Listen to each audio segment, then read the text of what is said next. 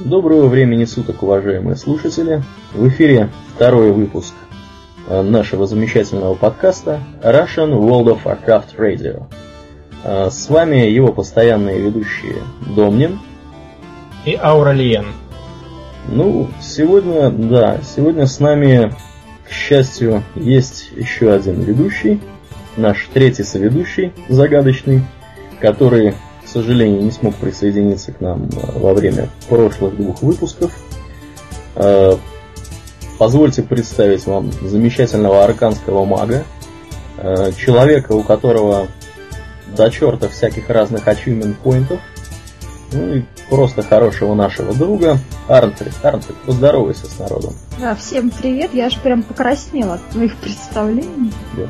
Ну, небольшая, да, у нас была небольшая интрига, потому что мы как бы тебя все время называли в мужском роде.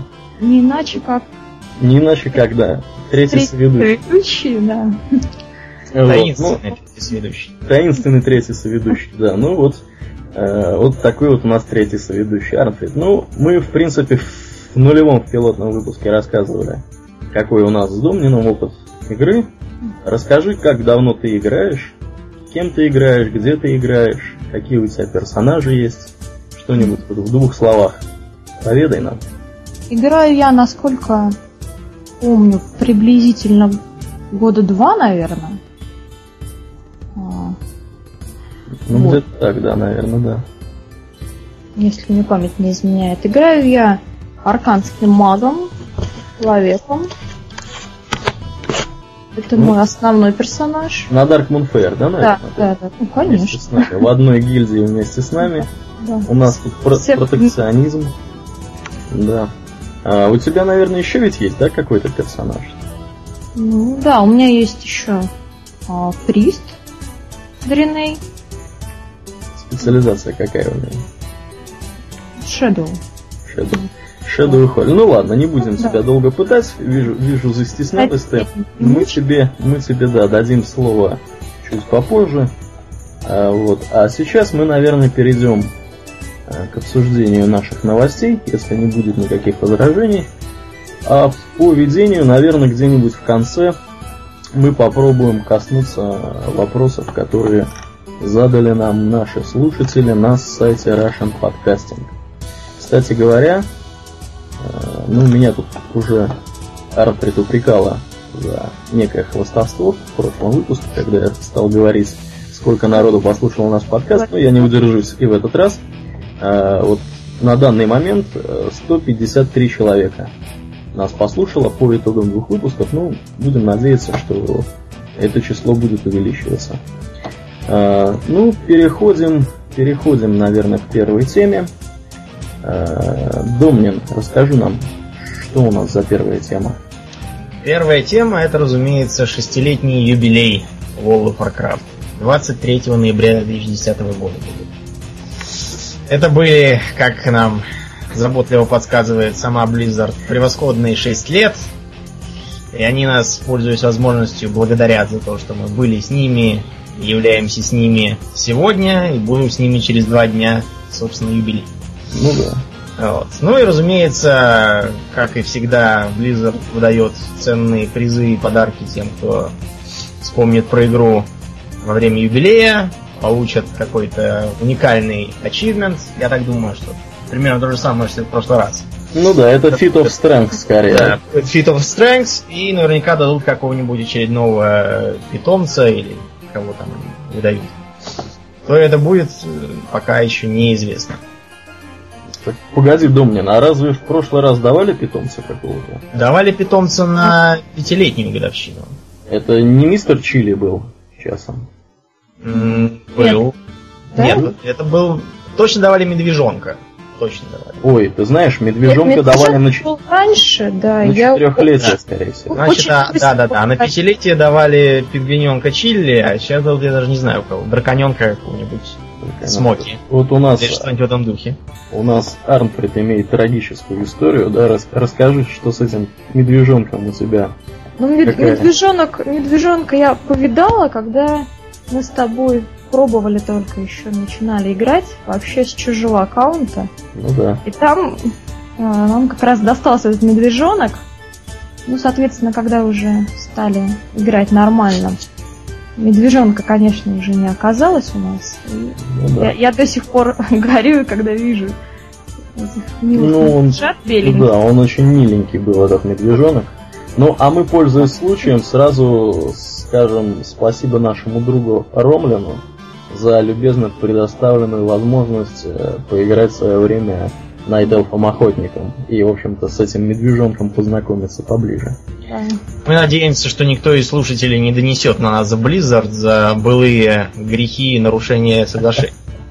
Ну, на самом деле, я не думаю, что тут прямо уж какое-то такое, такое мега нарушение. Э, я знаю людей, которые вполне э, безнаказанно и легально играют, скажем, вдвоем там на одном аккаунте, при этом аккаунт оказывается зарегистрированным, скажем, на их папу. Э, то есть никакого, никакого, мне кажется, криминала особого здесь нет. Да, а еще мы с тобой знаем э, одну английскую леди, которая была жестоко покарана за двойные аккаунты и О, да, затратила да. весьма серьезные усилия, чтобы вернуться. Ну, я насколько помню, там возможно, не столько за двойные аккаунты, сколько за то, что ее взломали, по-моему, нет? Да, ну факт тот, что покарано было прежде всего за двойные аккаунты, а уже потом стали разбираться, что это и почему. Что и почему. Ну да, мы немного отклонились от темы. Еще раз повторим, что World of Warcraft 23 ноября этого года исполняется 6 лет. Мы, безусловно, поздравляем и разработчиков игры, и, в общем-то, всех игроков, которые играют, играли и, возможно, будут играть. А, для того, чтобы получить вот этот вот самый achievement или Feat of Strength, нужно войти в игру в промежуток с 30 ноября по 14 декабря, ну и, собственно, получить сразу же при входе вот этот вот achievement, и, видимо, может быть даже пета. Ну, немного странно, что вроде как юбилей 23-го, а я как раз хотела спросить на эту тему. Да. Почему такой промежуток? Ну, к сожалению, не мы с Домином устанавливали правила, поэтому, наверное, мы тебе ответить не сможем на эту тему. Ничего. Ну, такой, такой же промежуток на самом деле у них а, является обычным. Вспомним в, в, в Всегда так, случай да? с а, Олимпийскими играми, когда тоже выдавались ачивменты и петы. Ой, да, выдавались ачивменты в Олимпийские игры?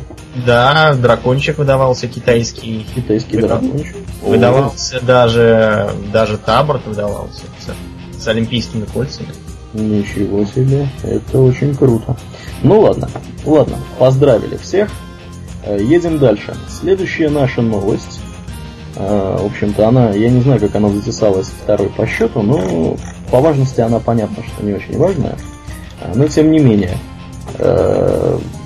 за время, прошедшее с выпуска нашего прошлого подкаста, в World of Warcraft в живых серверах успела смениться аж две фазы вторжения элементалей, третья и четвертая. Э, по поводу третьей мы можем сказать, что примерно вот одновременно с вот этой третьей фазой э, бывший теперь уже вождь Арбитрал отправился в запределье на Э, для того, чтобы посоветоваться с другими шаманами э, и навестить свою покойную бабушку. Ну, видимо, да, видимо, да. Вот. Тем временем э, в, в Агримаре и в Штормовом, и у меня есть подозрение, что, видимо, и в других городах тоже происходят всякие нехорошие вещи. Конкретно вторгаются элементали. Домнин что-нибудь скажешь по поводу Вторжение элементали это фазированный ивент. Э, работает примерно как э, недавний штурм Энергана и острова троллей. Э, выглядит следующим образом. Каждые, по-моему, два с половиной или три часа происходит оповещение игроков о очередном вторжении элементалей и дается 5 минут на подготовку к бою. Игрокам 80 уровня дается возможность и даже обязанность возводить баррикады из мешков с песком. Это специальный предмет, э, появляющийся в неограниченных количествах. А после того, как вторжение начинается, мирные жители попадают в плен к элементам. Разумеется, те, кто не был заранее защищен. А для этого выдается специальный тотем, который позволяет освобождать горожан. Надстройка для интерфейса, включающаяся автоматически, показывает, сколько пленных осталось в том или ином районе города. Ну а, собственно, элементалии надо пускать под нож. Все это необходимо сделать, вложившись в таймер. Таймер э, считает примерно час. Если город успешно защищен, то появляется возможность где-то на полчаса использовать автоматическую систему поиска группы для доступа к некоторым обновленным боссам. Боссам из старых институтов. А, ну, Они да. имеют свою новую таблицу лута. Весь лут имеет уровень 251 и весьма стоит того, чтобы хотя бы поглядеть. Ну да, ну в принципе, наверное, только для того, чтобы поглядеть, потому что в принципе люди, которые регулярно ходят убивать короля Лича, они, наверное, уже одеты во что-то более серьезное. Ну, это сделано, как можно логически догадаться, для того, чтобы люди, которые по причине ограниченности во времени, связях или чем-нибудь в таком духе, не могут ходить и побивать короля Лича, могли приодеться достаточно для начала катаклизма. Ну да, видимо, как-то так. А по поводу боссов небольшую тут информацию хочу дополнить. А, за один раз можно посетить, то есть за каждое такое вот вторжение элементалей можно посетить двух боссов. То есть обычно вторгаются элементали двух разных видов.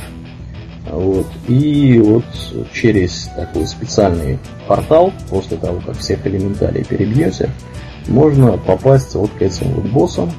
В принципе, боссы ничего серьезного с собой не представляют. Э, достаточно они легко убиваются людьми одетыми, ну я не знаю, даже, даже которые ну, просто там одного или двух боссов сделали в цитадели ледяной короны. То есть, ну, не нужно совершенно никакого сверхъестественного герскора для того, чтобы этих боссов всех перебить. Вот. В принципе, наверное, все, да, мы можем, что мы можем сказать на эту тему. Да, по этому поводу все. По этому поводу все. Вот. Э, Арнфрид, что у нас дальше? Помоги нам а. сориентироваться. А. Дальше у нас идет интересный постик в блоге Близзарда, почему Blizzard не любит лек- лекарей. Да, и почему же? Ну, основная мысль такая, что роль лекаря в катаклизме станет более требовательной к умению управлять ресурсами. На самом деле, они пишут о том, что э, текущая ситуация такова, что э, лекари очень относятся к мане, скажем так, как к ресурсу, который практически не кончается. Ну. И основная, основная мысль это а, они собираются, насколько я поняла, уменьшить каким-то образом, может быть, количество маны общее и также скорость ее регенерации, чтобы было поинтереснее играть. Э, что это нам даст в, так сказать, лекарском профессиональном плане. А, не секрет, что, по крайней мере, для паладинов, за которых я могу уверенно говорить, а, последние рейды и тамошние боссы в плане лечения давали довольно однообразную тактику. А, от паладина лекаря требовалось ровно одно. Это беспрерывно э, кастовать святой свет – краем глаза следя за тем, чтобы не кончился маяк света на втором танке, поглядывать за собственным здоровьем, убегать от э, случающихся АОЕ и тому подобное. Мана могла закончиться только в одном случае. Если э, рейд в чистую проигрывал гонку ДПС, а это значило, что он проигрывает и бой с боссом. То есть э, мана кончиться практически не могла. Если она кончалась, то уже неважно, есть она или нет. Вы все. Что нам предлагает Blizzard? Blizzard предлагает нам, во-первых, э, воскресить интерес к э, накоплению критических э, лечений, воскресить интерес к взаимодействию и взаимоналожению лечащих заклинаний. Все это, как мне кажется лично, купе с снижением запаса маны и скорости ее восстановления сделает профессию лекаря более творческой. То есть э, мы наконец перестанем себя чувствовать такими, э, как сказать, врачами реанимации, которые только и делают, что кричат разряд, пусто, разряд, пусто, и так пока босс не падет, затоптанный рейдом. Поэтому я лично одобряю эту реформу в чистую. Ну, для тех, кто... Ты закончил, да, Домнин? В общем, мысль Да, я да. тебя нагло перебил. Э, Для тех, кто не понял, у нас Домнин, в принципе, штатным целителем всегда проходил. Он у нас паладин-целитель. Э, Я повторюсь, паладин-танк, а за ДПС у нас отвечает обычный армпред. А Я вот со своей стороны, да, э, имею двойную специализацию, и, в принципе, э, некоторое представление у меня есть о том, как работали лечебные заклинания и вообще хиллерские специальности у паладинов до вот этих всех изменений. Э, По своему опыту могу сказать, а опыт у меня, в принципе, ограничивается, наверное, героиками, да, пяти, пятичеловековыми героиками. Э, Лечение в таком героике не представляло вообще никакой сложности. Э, Если ты говоришь про Святой Свет или Holy Light, да, то я вообще, по-моему, им никогда не пользовался. Я всегда Flash of Light доставал. Я пользовался и Холилайтом только в рейдовых, поскольку он позволял поддерживать себе жизнь под ударами боссов. Кстати, про боссов. Э, Blizzard упоминала, что в связи с таким ремесленным подходом к лечению э, пришлось решать вопрос через э, резкое усиление единичных ударов боссов.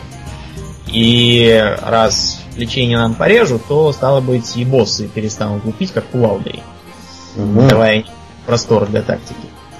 Ну, это на самом деле очень хорошо, потому что э, раньше критический удар, да, он мог здоровье снимать танку очень немало, мягко говоря. И когда э, плашки, плашки здоровья при рейде скачут, я не знаю, как хиллеры не получают разрыв сердца себе. Да, знаешь, с трудом, с трудом. Особенно, особенно вот эти вот замечательные две собаки, да, которые находятся в цитадели ледяной короны, э, сразу после, э, после вот этого замечательного да, орка. Как его звали-то? Саурфан. Да, после Саурфанга, эти вот, ну, вы поняли, да, каких я собаках говорю, Да. который перед Мерзоидом и его там, вот эти гнилопуст и хлопус. Что-то они как-то по-русски так называются. Ну, в общем-то, новость, как мы считаем, положительная или отрицательная? Положительная. Скорее, скорее положительная, да, то есть теперь Я думаю, придется, придется думать головой, и это хорошо. Ну, ну, наверное, да, наверное, как-то так. А, Правда, я сегодня видела на форуме по этому поводу как раз кто-то ругался мгм. на тему того, что и так нам непросто, и на самом деле все это неправда. да. Все, все на самом деле члены рейда всегда дураки, они разбегаются по разные стороны. Нам их трудно лечить, а теперь будет еще хуже. Да. Ага. Е- Есть и такое мнение. То есть, Домнин, гляди, наш- нашлись люди, которые считают, что стало хуже. То есть, как, как Я бы скажем, сказал, что нашлись люди, которые считают, что вообще все обновление стало хуже, игра стала хуже, играть не надо, надо... И World of Warcraft уже не Тор. Да. Да, уже не торт, и набежала школота, нубы, И лерои, и казуалы, и вообще всем недовольны. Ну, Ну, что я могу сказать? Мир меняется, жизнь меняется, а кто с ней не меняется, тот пусть подыщет себе другое занятие. Сам дурак. Да? Что как, как-то, как-то так. Вот. Ну, да, всегда такие разговорчики были. Ну, наверное, они будут продолжаться и дальше э, по мере дальнейших изменений. Можно А. вспомнить, э, виноват, перебью, то, что после выхода Burning Crusade немедленно нашлись недовольные, которые заявили, что появление шаманов и паладинов у Альянса и Орды, соответственно, Мгм. все испортило, э, украло уникальность фракций и тому подобное. И э, убедить их э, списком изменений последних патчек для паладинов и шаманов в том, что проблемы баланса заставляли э, сводить и шаманов, и паладинов к такому усредненному минимуму, дабы как-то решить вопрос с их силой и слабостью, никого не убеждал. Ну да, да. Ну, в принципе, введение паладина, оно, наверное, для Орды имело достаточно большое значение, потому что, э, ну не знаю, процентов ну, 30, не 30, ну, наверное, 15, а то и 20 сейчас у Орды, мне кажется, вот именно, именно Бладелфов паладинов. Их как, как собак нерезанных, они везде бегают и почему Но в любом случае это меньшее зло по сравнению с попытками как-то шаманов и паладинов уравнять и превратить непонятно что. Ну, в принципе, Разница фракции в любом случае страдала бы, а так она хотя бы страдает меньше, и для этого есть разумное объяснение. Ну да, Итак, мы, бы, мы бы могли, конечно, здесь сейчас э, пуститься в размышления о том, что вот у Орды э, до вот этого нововведения, да, по поводу шаманов и паладинов, был один единственный класс, который мог танковать, потому что рыцарей смерти на тот момент, понятно, не было никаких.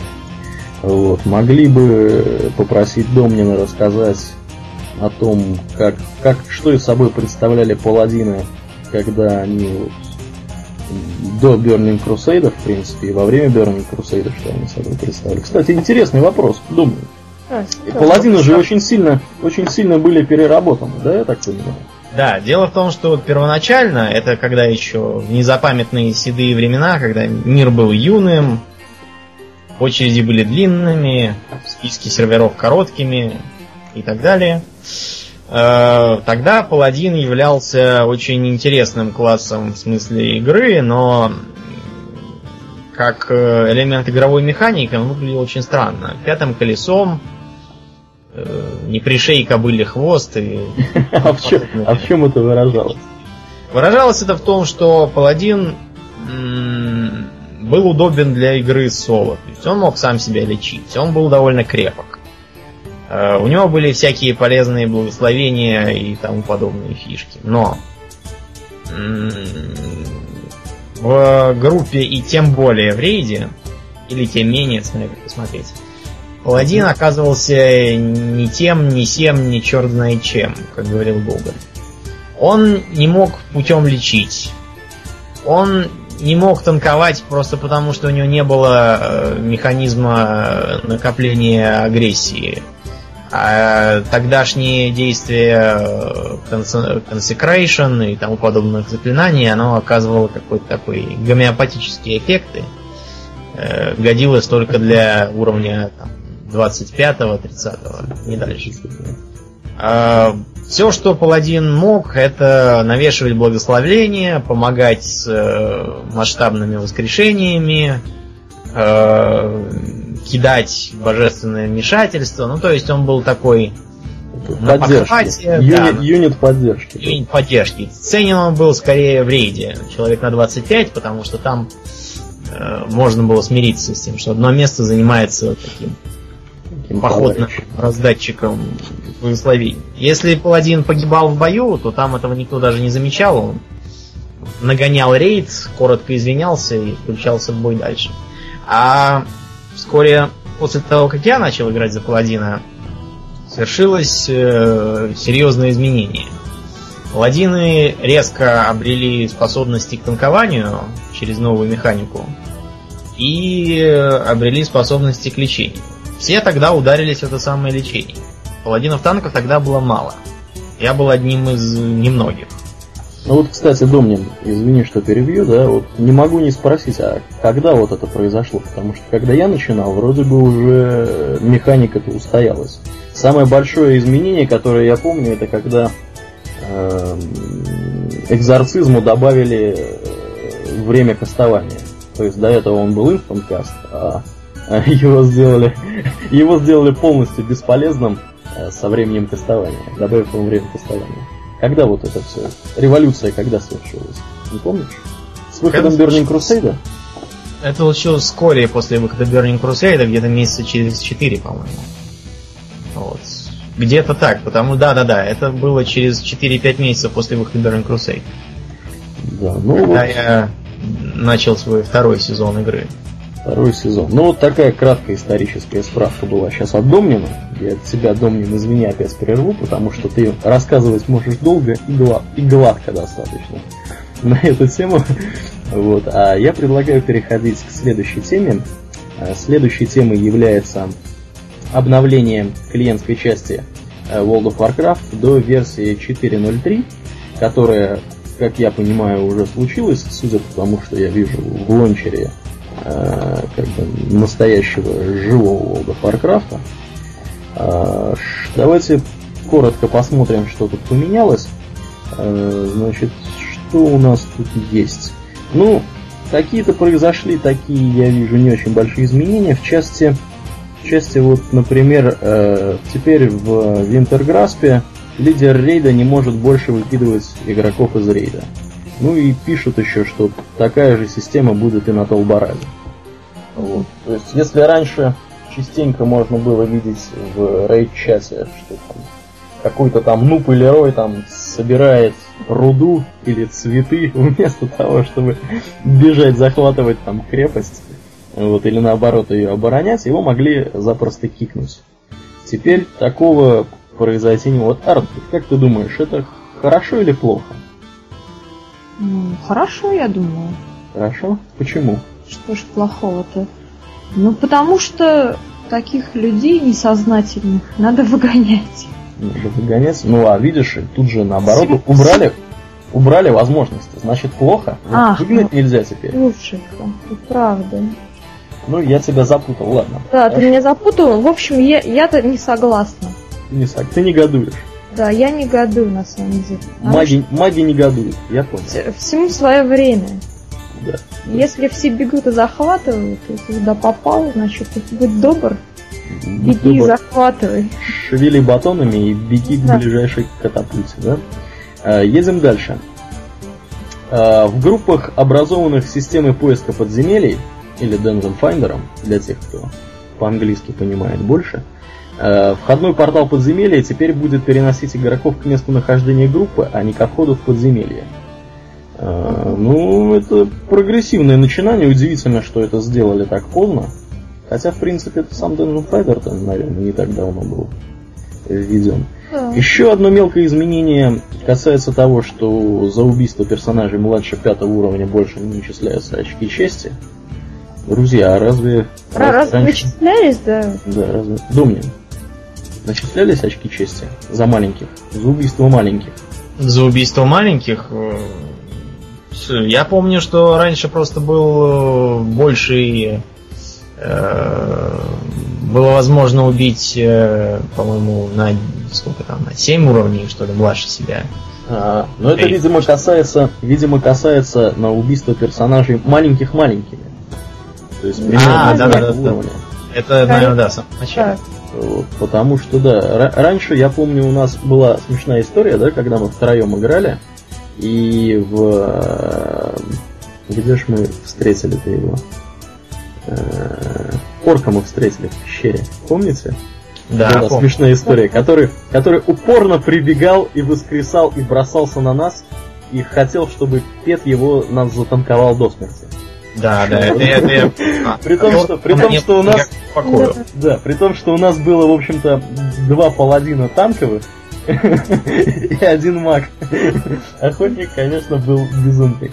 Вот, ну ладно. А, едем дальше. Что тут еще? А, вот еще существенные изменения для обладателей больших экранов.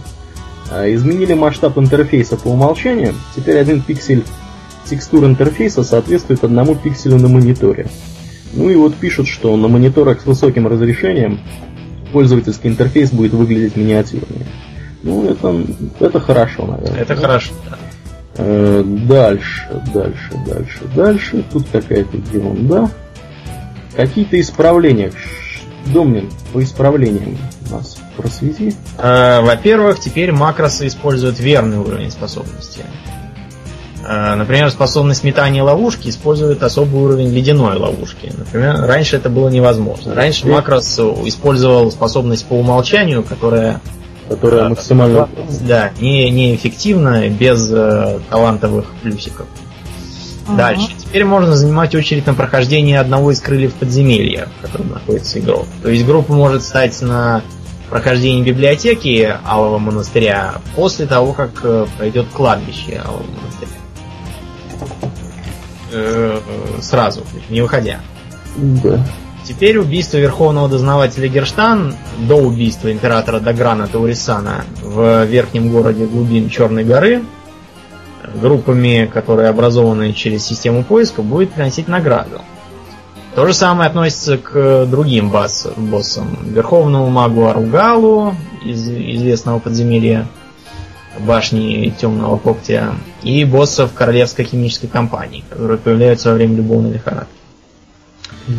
А, также корректно работает многократный осмотр игроков. А вот, друзья, не могу не спросить, а кто-нибудь знает, что такое многократный осмотр игроков? Я вот тоже на ней еще не понимаю, что это. Э, это просто, я так понял, э, просмотр его снаряжения и таланта. Поскольку я вот Ага, ага. Раньше я помню, что если несколько раз подряд посмотреть, он начинал заедать. Ага. Не показывал часть снаряжения, почему-то не показывал ага. таланты. Хитро. Я, я сперва ломал голову, почему человек выглядит одетым, а на этом на экране персонажа в трусах стоит. Да. да. Ну, бывало такое. Далее. Исцеляющие заклинания с э, действием по области теперь не будут заставлять персонажей вставать, если они сидели раньше. Да, это большое начинание, мне кажется. Да, ну я не знаю. Видимо, это для того, чтобы переставали издеваться над людьми, которые сидят по ролевым соображениям, доставанием на них исцеляющих заклинаний. Угу. Заставляя их вскакивать, как при входе Иосифа Сталина. Эльфы крови прошли дополнительное обучение в школе танцев и теперь умеют прерывать танец, когда начинают бежать. Потому что раньше был баг, когда танцующий эльф крови начинал бежать, а он почему-то продолжал танцевать на бегу. И остановить это дело было довольно... Он был припотешный. Я даже сперва думал, что это такая фича для эльфов крови. Оказалось, это баг. Да, отражающий их танцующую натуру. Но, к сожалению, это теперь порезали. Верховые драконы теперь снова махают крыльями. Честно говоря, по-моему, это вот э, планирование надо вообще урезать, поскольку оно выглядит довольно странно. Ну, ты знаешь, вот э, я не могу сказать, что раньше они исключительно планировали. Крыльями они, по-моему, и раньше махали. Вот. Как-то странное какое-то известие, на мой взгляд. Ну ладно, ну хорошо, наверное. Но хорошо. вообще с э, верховыми животными, которые умеют летать, такие сложности с точки зрения аэродинамики регулярно бывают. Например, я не очень понимаю, для чего нужно махать крыльями, когда он пикирует или, наоборот, набирает высоту. Как ну, можно... Верховые э, животные. Это больная вверх, махая крыльями э, параллельно линии Земли и так далее. Но тут придется списать на некоторые несовершенства игровой физики. Да, но мы еще дальше польем, так сказать, э, не скажу чем, наше мнение по поводу того, по поводу расового маунта Воргена. Ага, да. Вот, это полнейший беспредел, я считаю. Вот. Но мы до этого, наверное, когда-нибудь еще доберемся. Э, что-то еще, да, Домнин, у нас есть? Да, то же самое с полетами для друида. Облик птицы теперь корректно изображается в книге заклинаний, пока уровень навыка не развит до уровня умелец. Поскольку до этого он отображался довольно странно. Я не, не очень помню как, но там что-то такое было, непонятно. Ну, пофиксили. Да. Молодцы. Периодический эффект заклинания «Солнечный огонь» теперь наносит урон с той же частотой, что и лунный огонь. Ну, это, это из, из той же оперы, я так Сообщение об отправленном гейммастеру запросе больше не будет затенять изображение положительных эффектов. Оно их будет сдвигать и становиться с ними в рядок. Ох, ребятушки, вот тут я что хочу сказать. Раньше оно... Э, я частенько писал гейммастеру, признаюсь.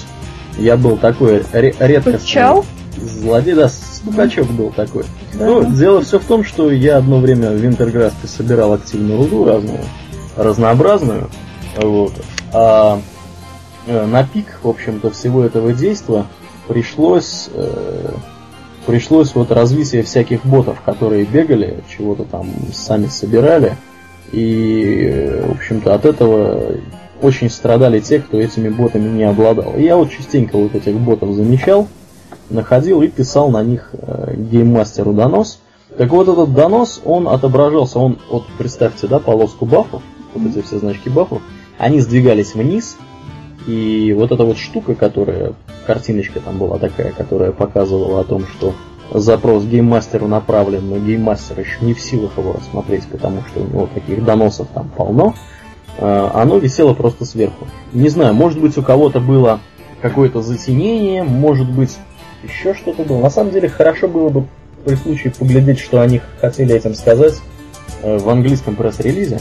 Но я думаю, мы не будем на этом особо останавливаться. Это какая-то, наверное, не очень крутая новость. Э, следующая новость у нас гораздо более серьезная. А, дело в том, что неожиданно совершенно обнаружилось, что теперь награды золотом в дейли квестах на 80 уровне дают меньше золота, друзья. Представляете? Ну, люди здесь строят какие-то догадки по поводу да, того, с чем это может быть создано. А, Арт, ты что-нибудь скажешь на эту тему? Ну, я могу сказать, что есть две основные версии. А, первая версия это просто о том, что инфляция в игре, возможно, превысила допустимые нормы, и Blizzard а, таким вот своеобразным образом борется с притоком, с притоком золота к населению. А, ну и второй, второй вариант э, это, возможно, просто баг. И персонажи 80 уровня а, в преддверии катаклизма воспринимаются как не достигшие максимального уровня. И в связи с этим получают э, неполную награду. Ну да, достаточно, кстати, реалистичный, наверное, да, да вариант? Да, возможно, возможно и такое. Думнин, ты как считаешь, твое да, мнение? считаю, что реализм. Реализм, да? А ну, в общем... кстати, у нас было раньше. А раньше было 3, 13 было 13 с копейками было, я помню. 13,60 что ли? Копейки. Вот. А сейчас, как мы видим, 7, 7,40. Да, 7,40. 7,40. Ну, в два раза примерно сняли. Ну, видимо, да. Видимо, все-таки я так припоминаю, сколько... Ну, на, какая награда была, когда я только-только должен был получить 80 уровень. Э, это было достаточно давно, больше года назад. Ну да, цены, по-моему, были в таком плане. Наверное, все-таки действительно это связано с тем, что э, предел э, level cap а будет повыше. Вот. Дальше едем дальше. Э, друзья, как вам новый замечательный промо-сайт Катаклизма, который одновременно и про катаклизм, и про Darkmoon Faire, и вообще там симпатичная собачка нарисована сверху. Думнин, ты как? Стильно, я считаю, и так интересно сделано, особенно с этой идеей насчет гаданий, там каких-то тестов. Да. И сдвижений индикатора в сторону РД Альянса. Ну да. Ну, для тех, кто не в курсе, мы кратко поясним, как на него попасть. Очень простой у него адрес. В шоу-нотах к этому подкасту он понятно будет. Э, называется fortune.worldofwarcraft в одно слово .com. Э, по этому адресу находится этакий промо-сайт катаклизма, э, на котором, в общем-то, игроки разных фракций Орды и Альянса должны проходить тест, погадать на картах они могут. Называется Azeroth Fortune. Или Discover Your Destiny, это вот небольшой тестик, по поводу того, как в зависимости от того, как вы себя поведете в разных ситуациях, каким классом вам имеет смысл играть в катаклизме. А, вот. Я вот этот тест, сразу скажу, прошел, наверное, раза три. Э, каждый раз получил разный результат. А, но, видимо, это было связано с тем, что я достаточно умышленно э, в начале теста там, давал разные разные ответы. Ну, кстати говоря, в зависимости от того, как ты отвечаешь в начале, вопросы теста меняются. Да, То да. Тест ты тоже, да, заметила? Ну, Тебе да, кого посоветовали? Ох, Мне посоветовали играть друидом. Аналогично. Мне тоже посоветовали играть друидом. Всем посоветовали играть друидом, я подозреваю. Это... друиды. Да, мне мне кажется, что тест составлен как-то несбалансированно, потому что друид, ввиду своей многофункциональности, выпадает слишком большому числу людей. А, это мне напоминает те тесты, которые расплодились после популяризации в бывшем СССР «Властелина колец», которые предлагали там провести тест на то, какая раса из числа представленных в трудах профессора вам больше подходит, и всем выпадали строго разные эльфы. Как там не отвечай, но э, эльфы так и сыпались вариант. Нолдеры, да, там всякие. Да, и из-за того же дисбаланса, который слишком много вариантов э, помечал как эльфийские. Понятно, да. Но вот действительно, мне тоже друида выпало первый раз. Потом я добился один раз мага и один раз паладина. Вот. Ну, для чего этот сайт, в принципе, понятно, чтобы подогреть интерес народа к э, предстоящему выходу дополнения. А, здесь есть такой вот забавный счетчик, который показывает активность Орды и Альянса. Поначалу э, у Альянса было небольшое преимущество, в пару процентов. Сейчас э, Орда, насколько я вижу, вырвалась вперед. Да, 24 против 22 процентов у Альянса. Вот. Ну, внизу есть кнопочка лайк. Я, кстати, с гордостью могу сказать, что из всех русских, русскоязычных игроков я на эту кнопку лайк в свое время нажал самым первым. И вот таким вот образом поспособствовал э, росту этого показателя за альянс. Вот. По мере продвижения к 100% будет открываться дополнительный контент. Сейчас у каждой из фракций открыто по одному видеоролику я так понимаю, людьми, которые некоторым образом к катаклизму относятся, к его производству, и по одной картиночке с обоями. Ну, такие достаточно симпатичные. Отдельно надо сказать, что при достижении 50 и 100% будут открыты два ролика. Я так понимаю, каких-то кинематических роликов, достаточно красивых. Э, и, видимо, будет интересно их посмотреть. Вот. По поводу того, как здесь происходит гадание, да, здесь какой-то здоровый такой флеш. Но вот на самом деле с точки зрения веб-дизайна поругаем немножко. Поругаем сайт. Не все же э, Очень тяжело. Очень, очень, очень перегружен. Очень тяжелый, очень перегружен, и действительно картинки э, весят очень много. Такое ощущение, что оптимизации картинок они не проводили вообще. Загружаются они вот прямо видно, как они загружаются. Э, флэш тоже достаточно тяжелый, а самое вот смешное, что вот эти вот все карты, которые, которые нужно здесь тянуть для того, чтобы какое-то предсказание получить, они не вылезают целиком на экран.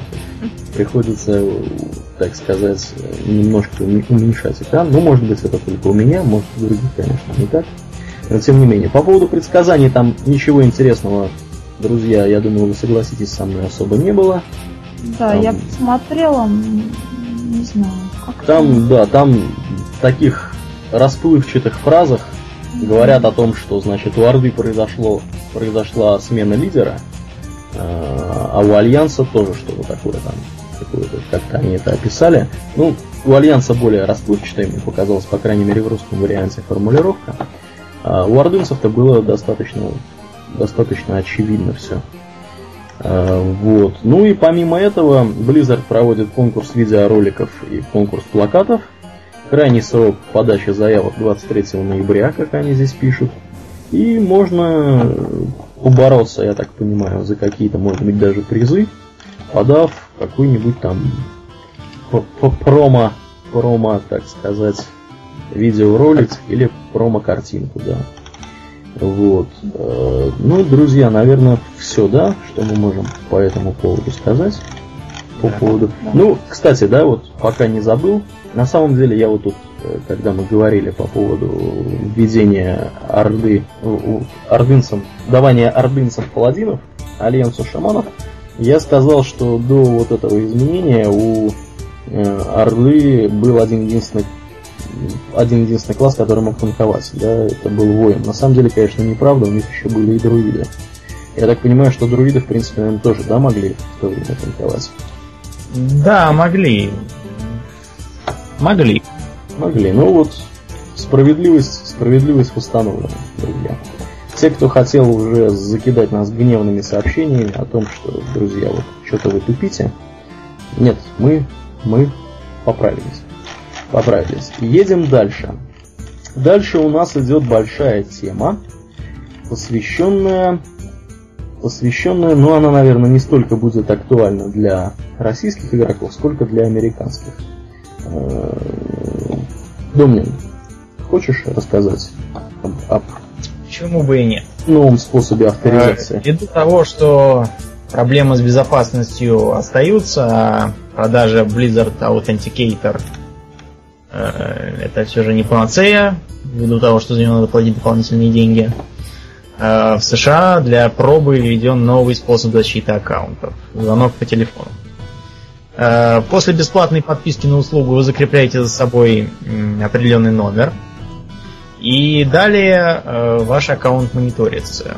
В качестве примера подозрительной активности приводится такой. Логин осуществляется из такого места, из которого вы обычно не играете. Если такое происходит, то попытка входа блокируется, а входящего просят перезвонить на бесплатный номер со своего зарегистрированного в системе телефона. Звоните, набираете секретный код, потом еще один секретный код, который показывается на экране логина. Если все совпадает, то пускают в игру. В общем, это такой недоаутентификатор. Это за подписку не дадут, защищенный ранг гильдии не возьмут, но определенные плюсы есть. Ну да, какая-то какая-то схема схема какая-то хитрая достаточно, да, судя по тому, что... Ну, на самом деле, ничего хитрого нет, просто при подозрительном логине э, каком-то, да, из какого-то места, откуда вы раньше не логинились, вам будет предложено позвонить и сказать там номер, после чего вас только пустят. Ну, да, наверное, как-то это должно помочь защитить. Я хочу сказать пару слов по поводу того, какие до этого существуют способы, существовали способы э, защиты учетных записей у Blizzard. И в том числе, я так полагаю, они недоступны и для российских игроков тоже. Э, речь идет о, прежде всего, э, э, об аутентификаторе, который, в принципе, он, по-моему, так и называется. Называется, он называется Battle.net аутентификатор. И есть еще разновидность, которая называется Mobile аутентификатор. Значит, что собой представляют вот эти вот две э, возможности защититься? Battle.net аутентификатор, какое слово-то сложное, э, представляет собой такой настоящий гаджет с экранчиком, который позволяет э, сгенерировать, то есть он для того, чтобы залогиниться, нужно с его помощью получить цифровой код, и вот этот цифровой код э, нужно будет вводить при логине. Вот. При этом э, цифровой код он шестизначный, каждый такой код уникален, и каждый вот такой код можно использовать один раз. Э, при этом э, для вот этого аутентификатора, я так понимаю, э, его можно использовать как для того, чтобы логиниться в World of Warcraft, так и для того, чтобы логиниться в StarCraft 2. Ну, видимо, с Diablo будет, может быть, такая же история, если там будет... А еще его можно использовать как брелок для ключей. Да, достаточно, достаточно такой недешевый брелок для ключей. Кстати, вот цену я почему-то его не нашел, почему-то я его не нашел в Blizzard Store. Видимо, все разобрал. Ну, я думаю, что я скорее плохо искал. А мобильный аутентификатор – это программа, которую нужно установить на свой смартфон. В частности, он работает под Android, под iPhone iOS и, видимо, под какими-то там есть перечень для самсунговских телефонов и так далее. Э, эта программулина устанавливается, работает в принципе точно так же, как э, аутентификатор. Появилась она, в общем-то, хронологически, наверное, немножко позже. И она требует, она соединение с интернетом как такового не требует, она требует лишь первоначальной синхронизации. То есть телефон должен иметь доступ к интернету. В тот момент, когда вы вот эту программу установили, она должна как-то синхронизироваться с сервером, и, видимо, я, я предполагаю, что механизм там достаточно простой. Видимо, в памяти у нее есть какой-то длинный-длинный список э, ну или может быть они генерируются динамически, э, вот этих вот кодов шестизначных, э, которые, генери... которые генерируются и на самом аутентификаторе, и на сервере Blizzard. И синхронизация нужна исключительно для того, чтобы вот эти коды они совпадали. Вот. Такая вот. У меня больше идей нету по тому, как это может быть устроено. Вот. Но, тем не менее, говорят люди, что что э, это дело работает. Вот, кстати, я сейчас смотрю в другой немножко источник в хелпе. Э, тут написано, что это восьмизначное число, но это, видимо, для мобильного аутентификатора.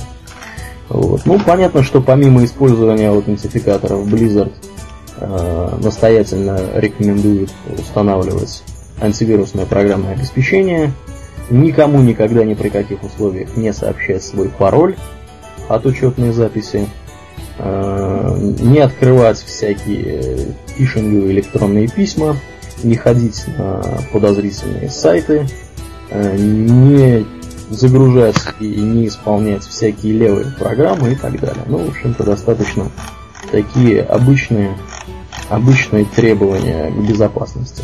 Ну и кроме того, Домнин вот уже упомянул, за использование аутентификатора и мобильного аутентификатора э, выдавали это такая смешная собачка, двухголовая, по-моему, она была. Вот. Э, ну, такая миленькая собачка. Вот. Ну, наверное, все, да, по аутентификатору? Да. Да. Ну, перейдем, перейдем к драме, разыгравшейся на да. просторах Это... Российской Федерации среди многих игроков. Это да. Дело в том, что игроки, пытавшиеся оплатить подписку на игру по WebMoney, э, могли быть свидетелями эпохального события. Деньги со счета у них списывались, но оплата никакая не приходила. Игроков много, платят они часто, и ситуация привела к взрыву негодования на официальных форумах. Э, схема оплаты по WebMoney строится следующим образом. WebMoney собирает деньги с людей, передает их через посредника Global Collect, э, который в свою очередь вручает их Blizzard. Blizzard засчитывает платеж. Техподдержка WebMoney и GearScore и виноват, Global Collect э, стали списывать проблемы друг на друга. Схема оплаты по WebMoney строится следующим образом. WebMoney передает деньги, собранные с игроков и других ну, плательщиков, на посредника Global Collect, который засчитывает их Blizzard. Проблема, судя по всему, произошла именно у посредника Global Collect. Но э, его техподдержка все это стала э, сбрасывать на WebMoney, утверждая, что по информации, которую мы имеем на данный момент, WebMoney испытывает трудности. Следовательно, вы должны э, войти в контакт с, э, фин, с фин-поддержкой WebMoney и проинформировать их. Но, судя по манере выражения, это у, у них вышла какая-то техническая проблема, которую они стали спихивать на WebMoney. WebMoney давали пространные меморандумы, утверждающие, что они ни в чем не виноваты, и точных сроков решения не знают, поскольку это не они. А самые большие проблемы, конечно, поимела с этим Blizzard, поскольку их э, техподдержка была обрушена.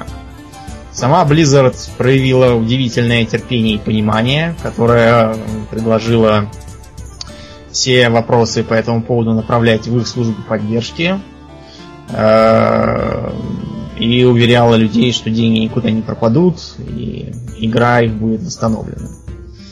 Э, на настоящий момент ситуация начинает выправляться, хотя некоторые игроки до сих пор не получили своих денег обратно и не э, получили подтверждение платежа.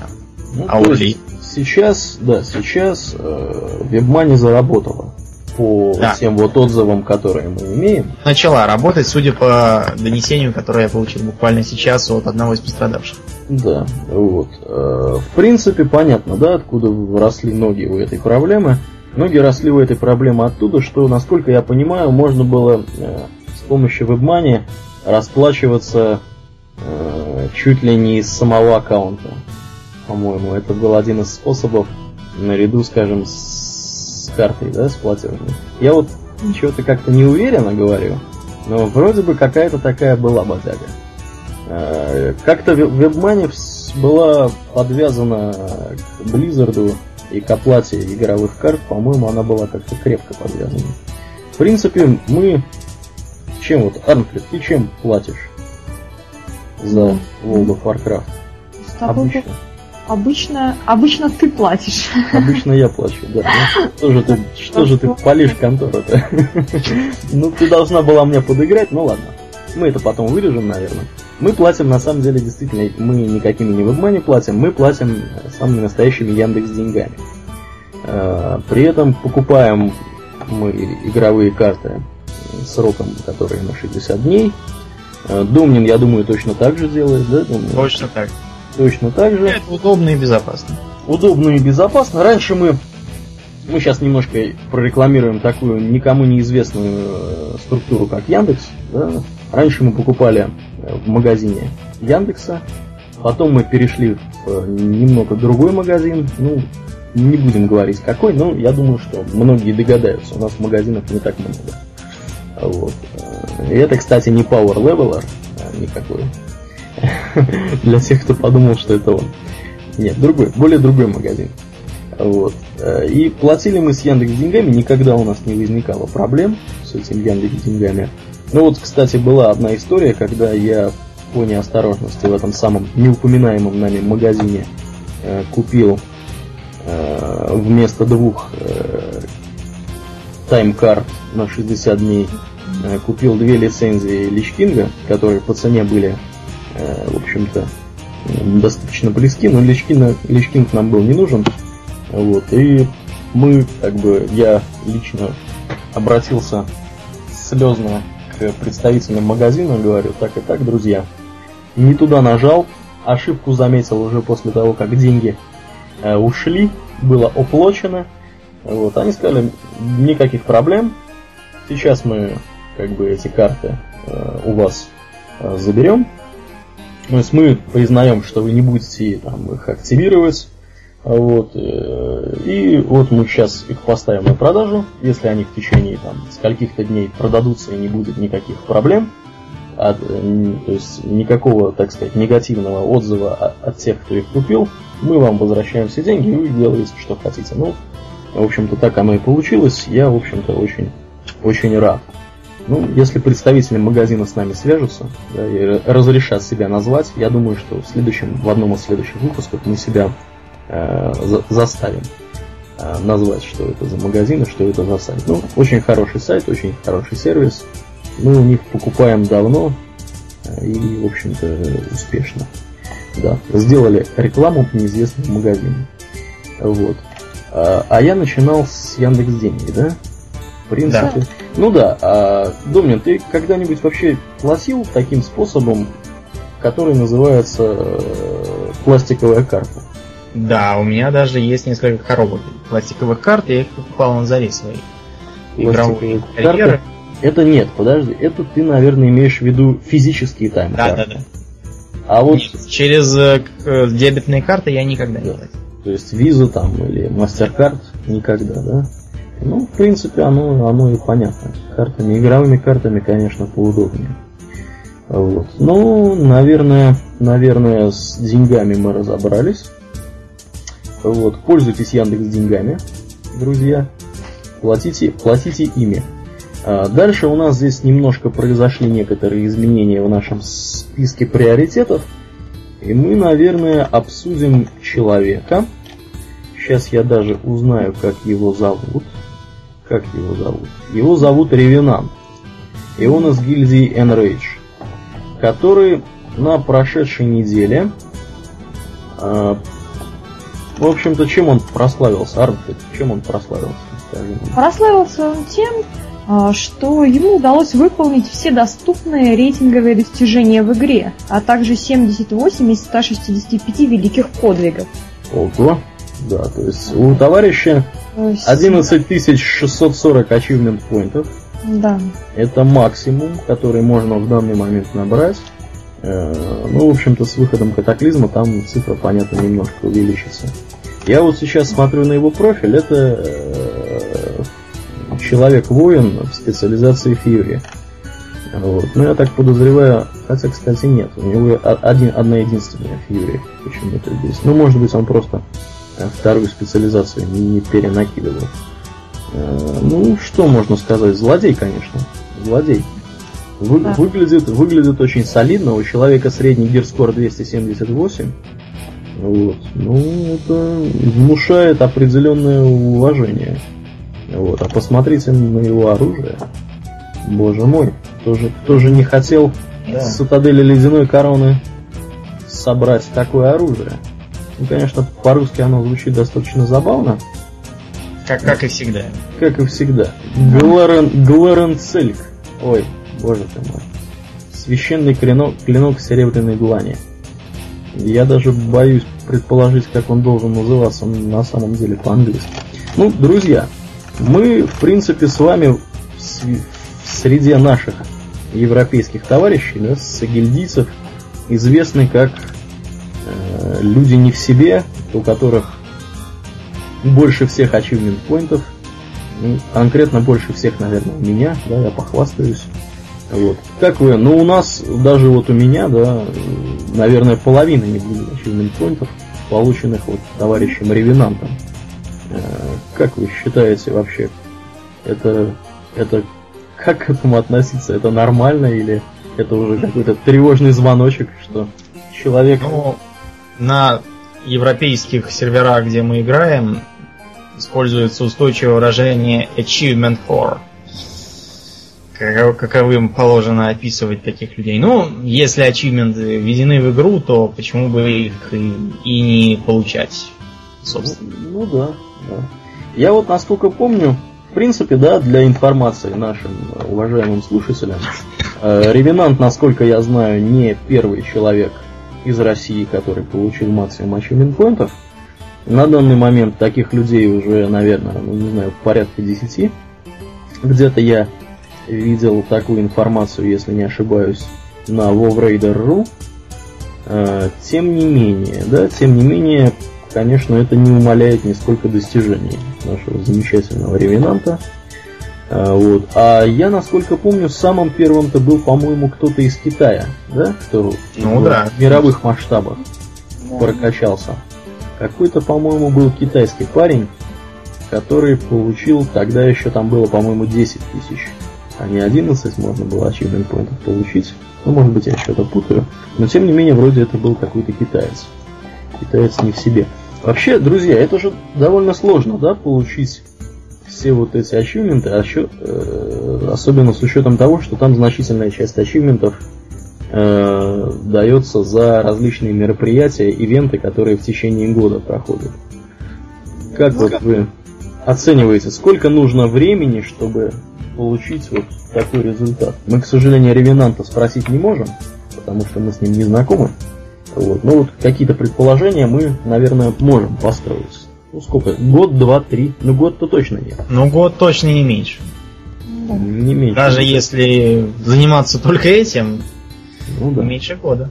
Ну да. Я думаю на самом деле, что года три, потому что, потому что э, в если я не, если я правильно помню, в рождественских вот этих праздниках Э, там есть э, ежегодные вот эти, которые раз в год появляются квесты, э, которые дают необходимый, необходимую награду.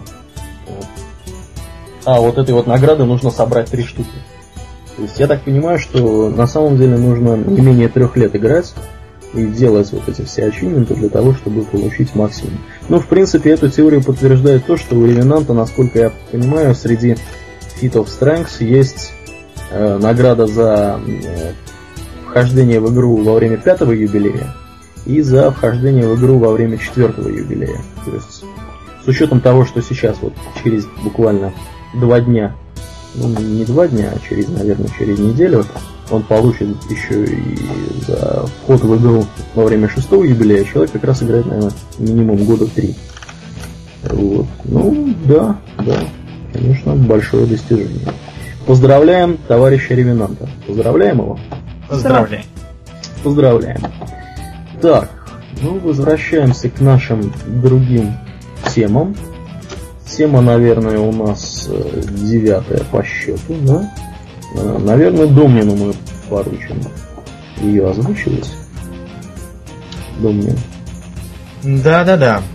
Дело в том, что в катаклизме некоторые старые рейдовые боссы стали доступны, угадайте для чего? Э, подожди, для... подожди. Подожди, так. подожди, да, я попробую. Рига, барабанная э, Ну, я сдаюсь, я не знаю. Для унизительного приручения охотниками. О, боже мой, только не это. Да, дело в том, что несколько дней назад э, российский блогер по кличке Шлак написал статью о редких и красивых питомцах, которыми гуляют охотники в катаклизме. Да, ну статью и... эту, я сразу, да, извини, перебью, статью эту мы нагло утащили с Нуб-клуба, о чем, собственно, и говорим. Сейчас, и благодарим Нуб-клуб. Да, благодарим Нуб-клуб как один из э, наиболее, так сказать, информативных ресурсов, ну, по крайней мере, лично для нас, э, в части новостей, которые касаются World of Warcraft в России. Домнин, продолжай. Конечно, э, рейдовые боссы, которых можно приручать, это, к сожалению, не э, глава верхнего зелья, э, верхнего э, логова черных драконов, более скромные боссы, например, это Магдамар из Molten Core. Это сразу несколько боссов из Анкераш, Э, Буру из 20 и трое из Анкара 40. Лорд Кри, принцесса Яудж и Лем. Э, вот. К сожалению, Хтун, финальный босс этого рейда, не является ни зверем, ни селетидом. Его приучить нельзя. Можно удовлетвориться только его насекомоподобными послушниками. Приспешниками. Да. Мои приспешники, куда же вы? Да, ну, интересная достаточно новость. А, я вот хочу сказать, ну, у охотников на самом деле э, с выходом, я не знаю, как с Burning Crusade, а с выходом э, дополнения Гнев Короля Личи у них появилась интересная возможность приручать всяких необычных зверей, с, как бы сотканных из какого-то звездного такого полотна. В частности, для меня было культурным шоком, когда вот я впервые в Iron Forge увидел охотника с таким вот мерцающим медведем.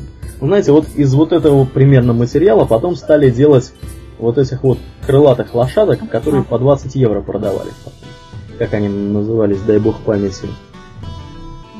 Нет, бог памяти не дал, э, ну, неважно. Э, факт тот, что вот эти вот звери появились, и в принципе а помимо медведя, я вот достоверно знаю, что в штормовых пиках буквально в нескольких местах с очень э, большим интервалом э, респаунится примерно такой же волк. У него есть какое-то, по-моему, имя. Вот, и его можно приручать. Его можно, в принципе, убить. То есть он считается редким зверем, у него вот этот дракон вокруг его портрета серебристого цвета. Угу. Вот. Он необычный, скажем так, да, то есть он не элитный, а вот просто вот какой-то редкий. Вот. Еще там был какой-то олень, э, и еще, еще, по-моему, кто-то еще там был. Вот. Но факт тот, что вот эти вот за вот этими зверьми охотники устраивали настоящую, не побоюсь этого слова, охоту.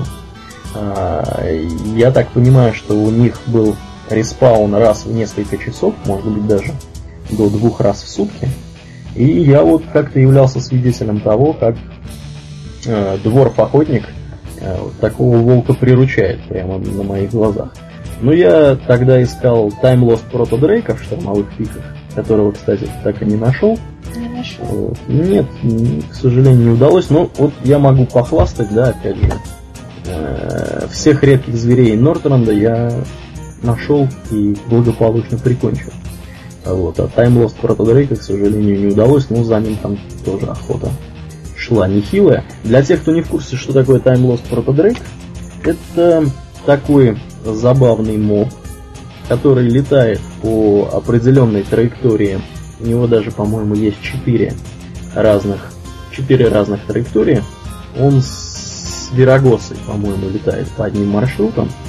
А Вирагоса это один так, такой синий дракон, который входит как раз вот в этот ачивмент на убийство всех редких зверей Нортленда.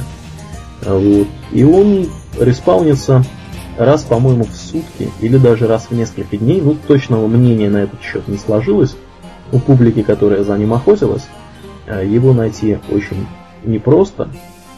Всегда на сервере э, существует человек 10 как минимум, которые на него охотятся. Вот. Э, ну, это такая тема, которая достойна, достойна отдельного повествования. Очень интересный такой вот э, дракон. А зачем он, собственно, нужен? Он нужен для того, чтобы с его трупа снять маунта.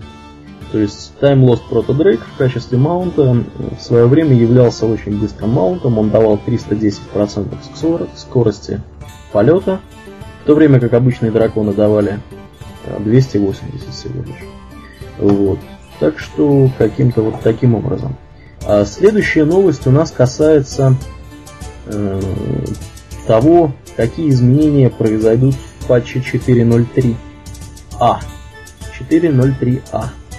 Армфред, ты видишь перед собой? Да, вижу. Видишь, ну, а. ты поведаешь нам что-нибудь? Ну да, могу поведать. Ну да. А, а, как пишут на Ануб клубе, этот, э, собственно говоря, патч э, имеет все шансы появиться на серверах уже в эту среду. А, в связи с чем а, некоторый автор тут э, все систематизировал. Что будет в этом патче и чего в нем не будет. Ну, начнем с того, чего не будет. Не будет гоблинов и воргенов, что, в общем-то, понятно. Не будет стартовых зон гоблинов и воргенов, не будет археологии, прокачки профессий выше 450 уровня, прокачки гильдии, достижений гильдии, не будет полетов в Азероте, новых зон выше 80 уровня, и также смены рас на новые комбинации раса-класс. А что ж тогда будет-то? Да, что Зачем будет? бумагу морали с этим патчем? Да, вот именно. А, ну а теперь что будет? Убраны порталы из Долорана, и на их месте стоят классовые тренеры. Кстати, как вы относитесь к тому, что теперь убрали все порталы? Вот, а, обрати Я внимание, Домнин, как она глумливо являющись магом, спрашивает нас, как вы относитесь, друзья? Мы относимся, конечно, положительно, ввиду того, что у нас есть такой замечательный мобильный портал, как Арнфрид. Да, у нас маг. У нас маг, а у вас? А, а во-вторых, мы относимся к этому положительно потому, что идея с всемирным транспортным узлом уже устарела. И ввиду нарастающей популяции ее надо разводить по разным местам. Ну да, на самом деле я думаю, что людей, у которых даже очень толстый коннект, и которые сидят прямо вот в соседнем доме от э, основного сервера, главного сервера Blizzard в Европе, я думаю, что даже эти люди страдали э, от лага, когда попадали в Долоран, скажем, где-нибудь вечером, часов в 8 вечера по Москве. Потому что количество народу, которое там находилось, просто при, при так сказать, при... Э, ну, оно было выше всех, всех возможных ожиданий и просто какое-то не, не, неприемлемое количество с точки зрения э, вот, скорости соединения. Поэтому действительно, видимо, решили, что э, хватит, э, хватит поощрять практику, когда э, все высокоуровневые персонажи прописывают себя в Долоране и тусуют в Долоране. Вместо этого теперь э, будет, э, в общем-то, множество разных каких-то, да, более мелких всему миру разбросано мест, куда вот эти вот все товарищи будут прописываться высокоуровневые, где они будут сидеть. Вы, кстати, вот как думаете, что займет место Белорана вот в этом отношении? Где теперь будут тусоваться? Ну, как нам похвалялись э, Blizzard еще, по-моему, полгода назад, будет несколько транспортных узлов равнозначных. И э, они будут, так сказать, разбирать популяцию на себя. Я могу только предполагать, что э, два из них будут строго фракционными, а один из них будет э, всеобщим.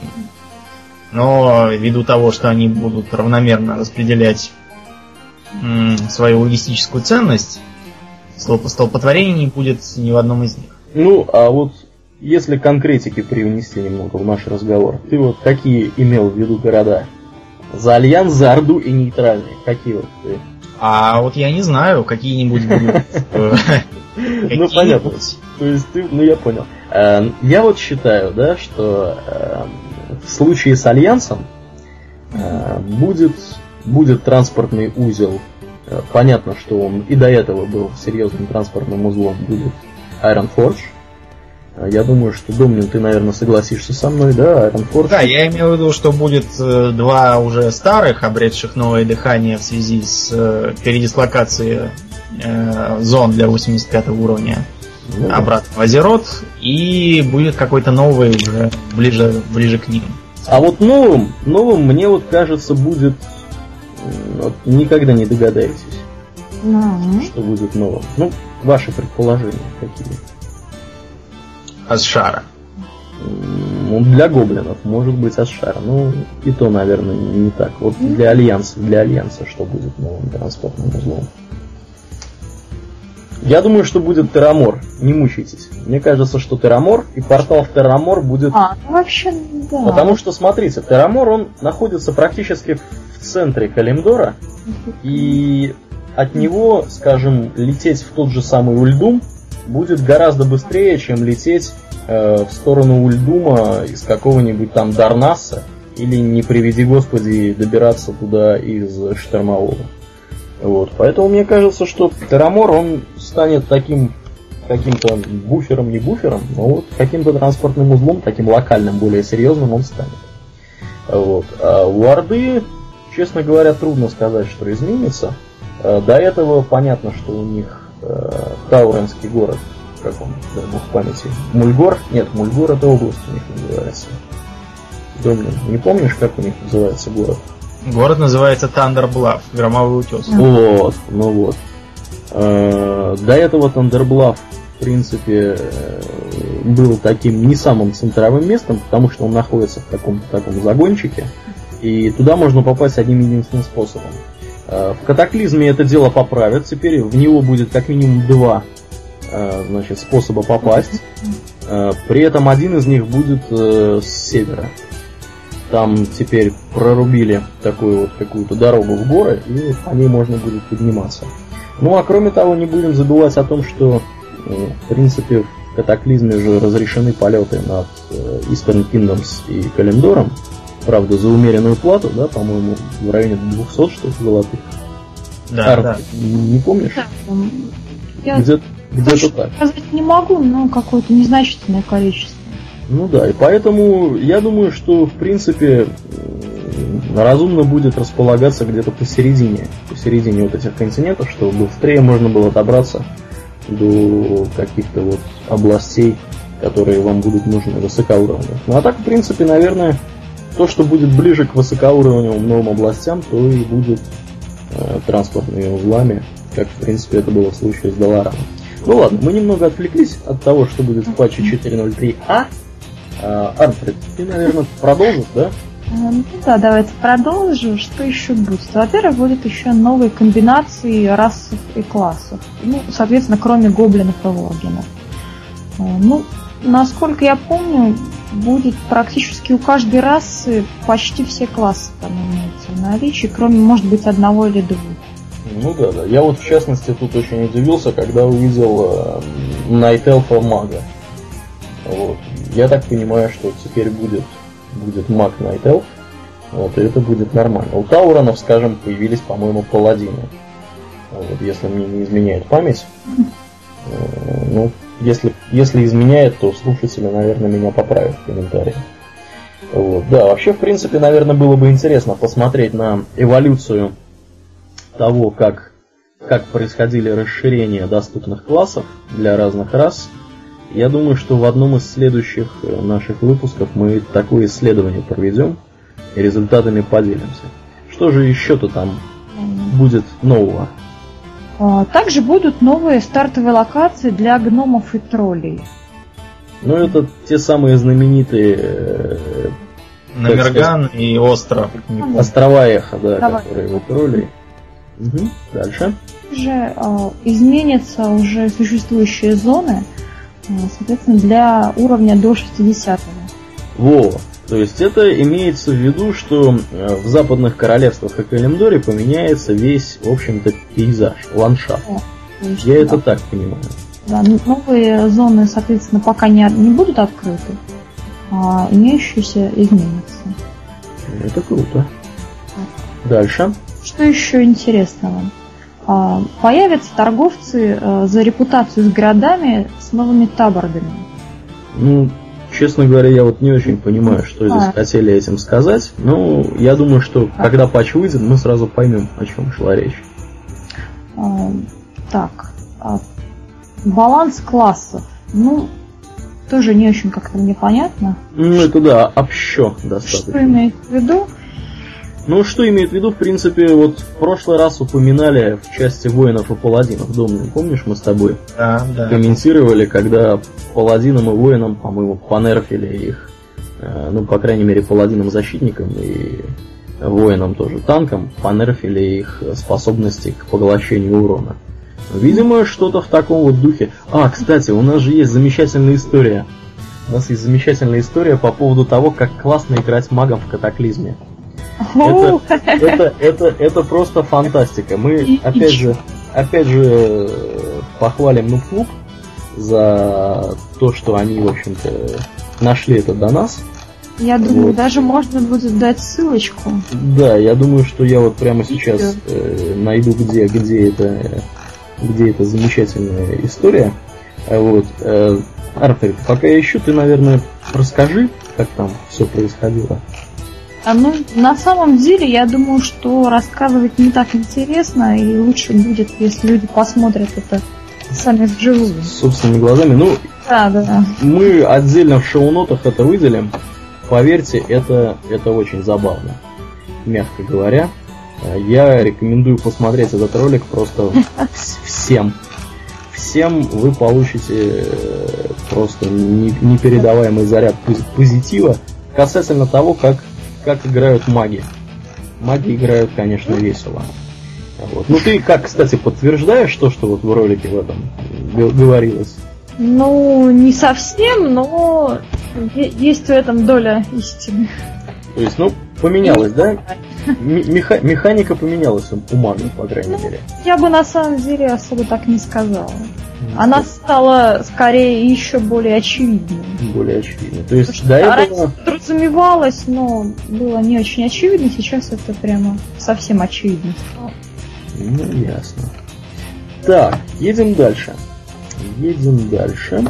А следующим пунктом нашей программы, как ни странно, оказалось еще одно видео.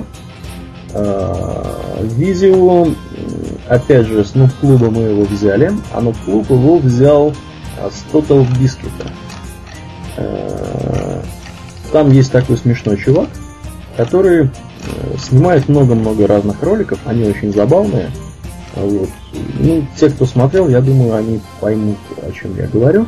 На сей раз эти замечательные товарищи продемонстрировали нам э, благодаря возможности создавать на бета-серверах эпических премейт персонажей, э, нам показали, в общем-то, одежку, которой будут щеголять персонажи 85 уровня, э, эпическая всякая одежка.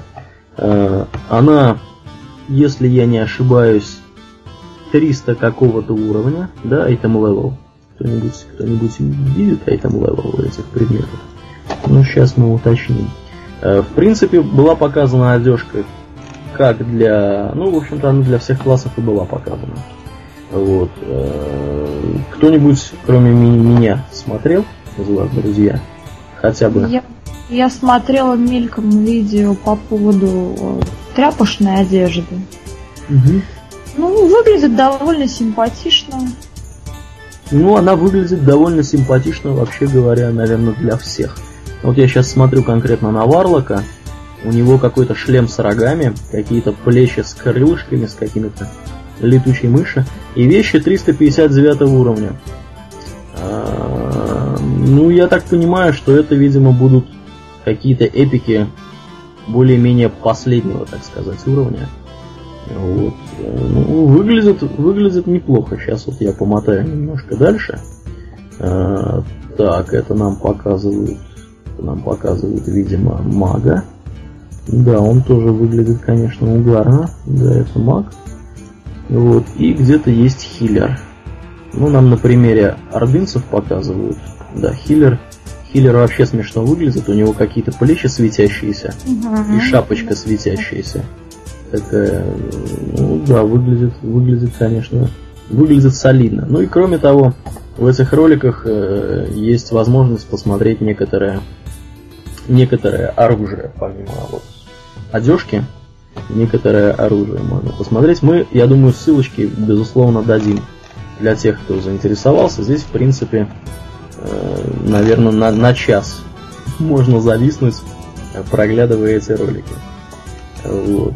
Ну, народ почему-то любит рассматривать, я не знаю почему. Вот для вас, друзья, насколько важно, как, как эпично выглядит одежда э, вот этих всех наших персонажей. То есть как вот, ну, мы все знаем, да, что персонажи на начальных каких-то уровнях, у них какие-то вместо штанов смешные шортики, а да, плащики у них какие-то... какие тапки, шлепанцы, да, плащики да, да, до, до уровня почек. Да, как да, да, да. собаки рвали и так Но мне главное в высокоуровневой экипировке одно, чтобы она не выглядела идиотской. Да. Поскольку еще до выхода Burning Crusade, помнится, Э, маги ругали одну из э, очередных тиров э, за идиотский банановый цвет, а при выходе Burning Crusade, ну, у меня это личная причина, у меня э, неприятие вот этого вот Burning Crusade'овского стиля с каменьями, какими-то блестяшками и тому подобное. У меня было такое ощущение, что гламурный. Я, я, да, я не паладин, а какой-то манекенщик. Да, вышел, вышел потусоваться на прием какому-нибудь Но Иллидану. С, с стилистической направленностью гнева короля Лича у меня не было никаких проблем. Там все было достаточно сурово, сбалансировано, и даже, пусть меня не бьют фанаты, э, и даже виделась определенная стилизация под э, стиль Warhammer. Да, Особенно даже, так было. Ну, с, сам посуди, черепа у паладинов на плечах. На... А, ну да, да. Это, э, это всякие, традиционно для Вархаммера, согласен. Всякие руны какие-то там исписанные, священные фишки и тому подобное. Ну да, да, конечно, интересно. А вот, Арт, ты ведь, наверное, как девочка, да? Тебе, наверное, с девочкового э, взгляда, да, с девочковой точки зрения, наверное, уже тоже, да, как-то важно, как выглядит твой персонаж. Как ты относишься к дизайну одежды? Ну, я бы не сказала, что какой-то дизайн одежды на высоких уровнях мне был особо неприятен. В принципе, все нормально. Меня ничто не раздражало. Не могу сказать, что что-то там прям очень красивая, но все вполне прилично.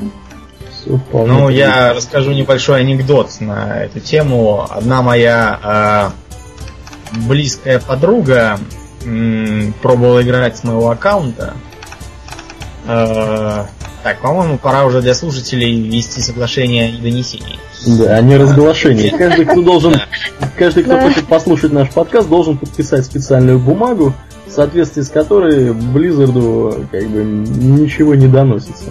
Да? Он должен молчать как а... рыба, а не то как бы будет лукобраза спит с рыбами. Да. Да. Ну, суть в том, что она выбирала себе расу, она выбрала быстро, конечно же, она выбрала человека.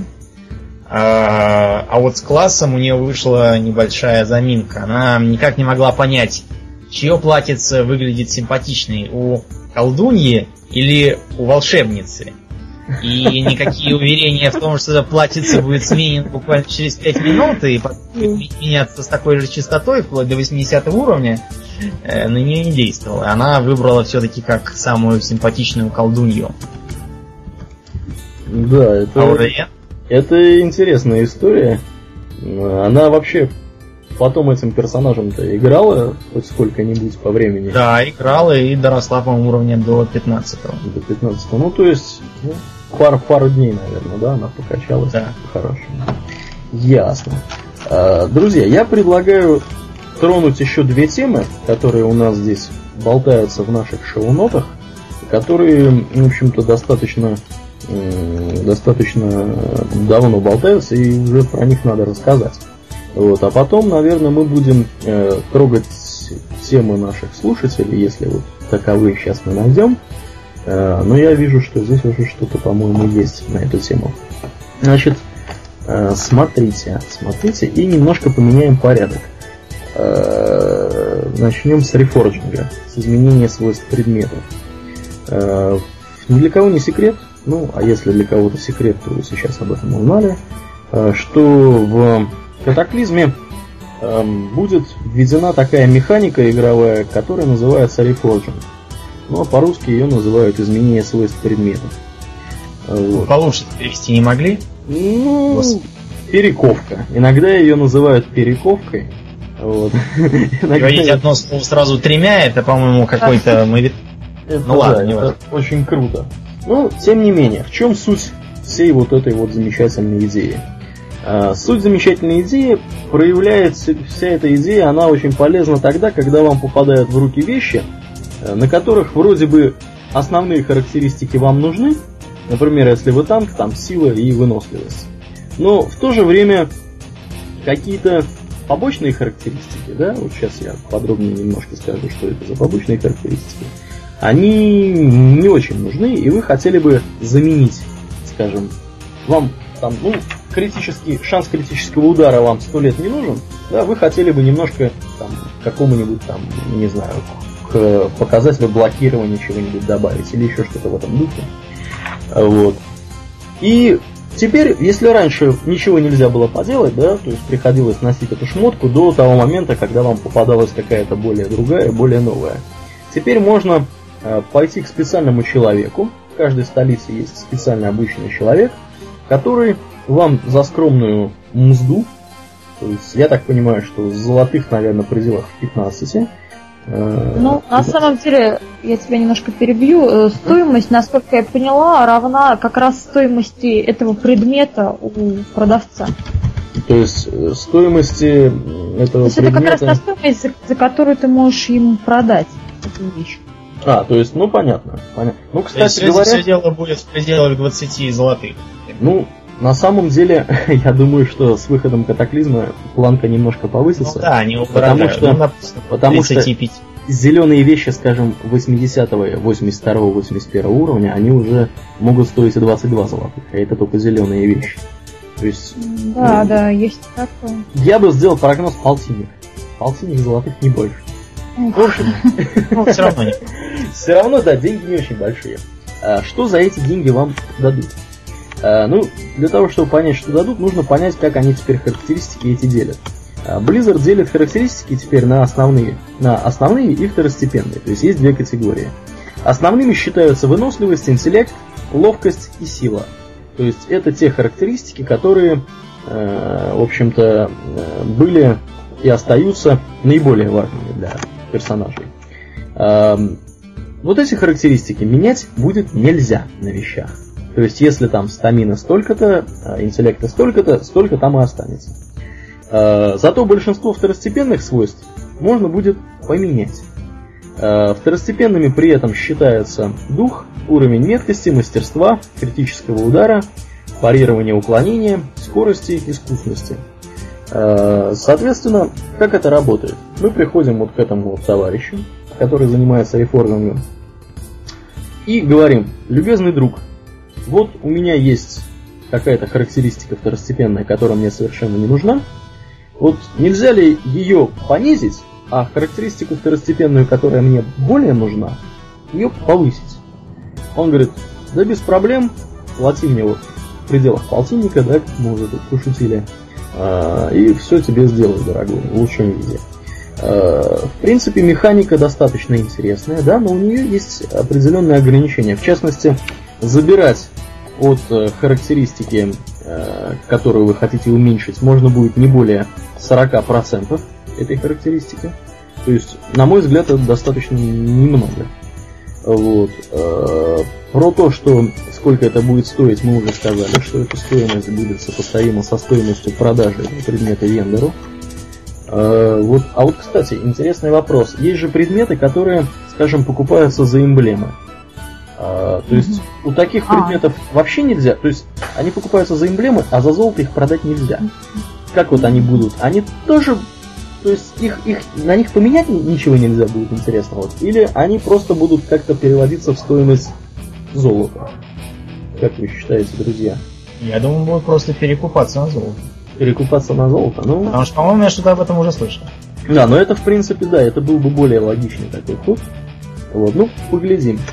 Вот. И, кроме всего прочего, здесь вот пишут, что за один визит к мастеру можно будет изменить только одну характеристику.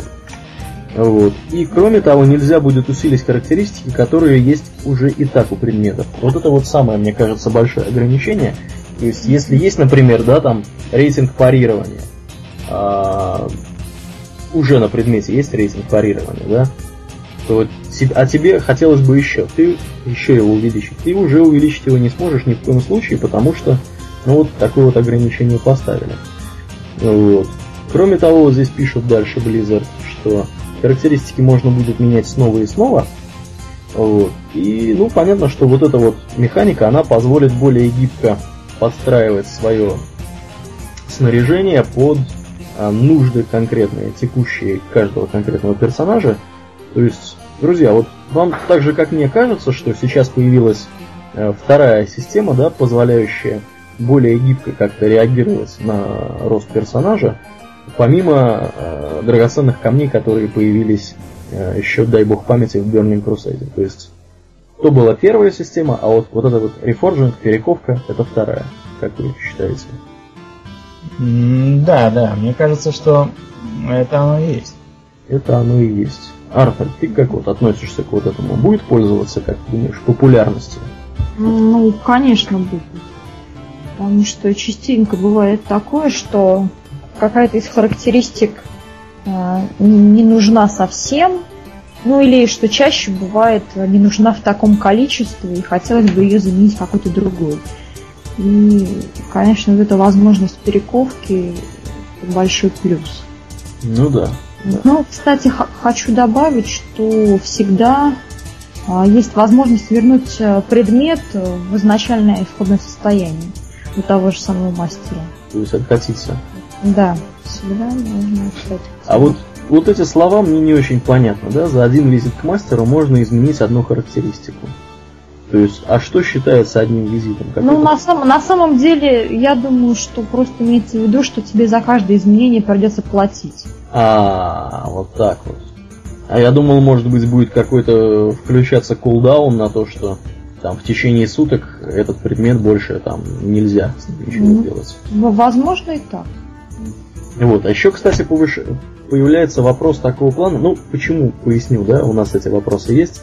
Э, когда мы, в принципе, на бете уже играем, мы просто еще не имели возможности пощупать э, вот эту вот механику нашими бетовскими персонажами. В принципе, там есть ограничения на то, что вот перековки будут поддаваться предметы 200 уровня и выше. Ну, понятно, что у нас такие предметы есть. Потому ну, что на самом деле надо персонаж. попробовать. Ну да, надо попробовать. Мы, наверное, попробуем. И в следующем, да, ну, в следующем выпуске мы расскажем, как это все работает, как это устроено. Вот. Ну, пока, пока вот как это я сейчас вижу, вопросов, вопросов возникает больше, чем, чем ответов вот, на вот эту тему. Ну, наверное, с перековкой мы закончили, и мы плавно двигаемся в сторону Тол Барада. Да. Домнин. Тол Барад. Тол Барад это новая открытая зона ПВП. Такая примерно по механике, как э, озеро ледяных оков. Он же Wintergrasp. Да, он же Wintergrasp. Э, из официальной э, информации на сайте Blizzard русском, разумеется, понять ничего невозможно благодаря мастерству переводчиков. А Я, например, по прочине никак не мог сообразить, где он расположен. Ничего, кроме э, берегов восточных королевств, и э, Толбарадская крепость Стромгард понять не вышло. Я сперва даже решил, что это Стромгард, известный заброшенный город, теперь сделался Толбарадом, и из-за катаклизма превратился в остров. Пришлось смотреть на карты, хранившиеся еще со времен второго Warcraft. Выяснилось, что Тол Барад это довольно небольшой остров. Расположен он примерно напротив горловины пролива между Лордероном и Хаз Моданом. Mm-hmm. Да. И в годы Второй войны, описанные во втором Варкрафте, он служил как плацдарм для орков. Первоначально он удерживался гномами. Судя по названию, я думаю, уже можно понять, что это была первоначально гномская крепость. Вот. Э, гномы и человеческий гарнизон были уничтожены в ходе вторжения морского десанта Орды. Крепость была снесена до основания. После чего э, морская ганза Култирас, кстати, до сих пор никак не представленная, э, собственно, в Warcraft. Даже сам остров, несмотря на свой размер, не отмечается на карте. Ну, это, вероятно, будет решено позже. Ну, это поправят, да. Это Кстати, мне кажется, поправит. что, возможно, Култерас будет в том числе и одним из э, альянсовских городов после катаклизма. Культерас, Культерас. А, это же... Это Культерас, же большой остров на выходе из Бородинского залива. Не путай с Бородинским хлебом. Совсем разные вещи.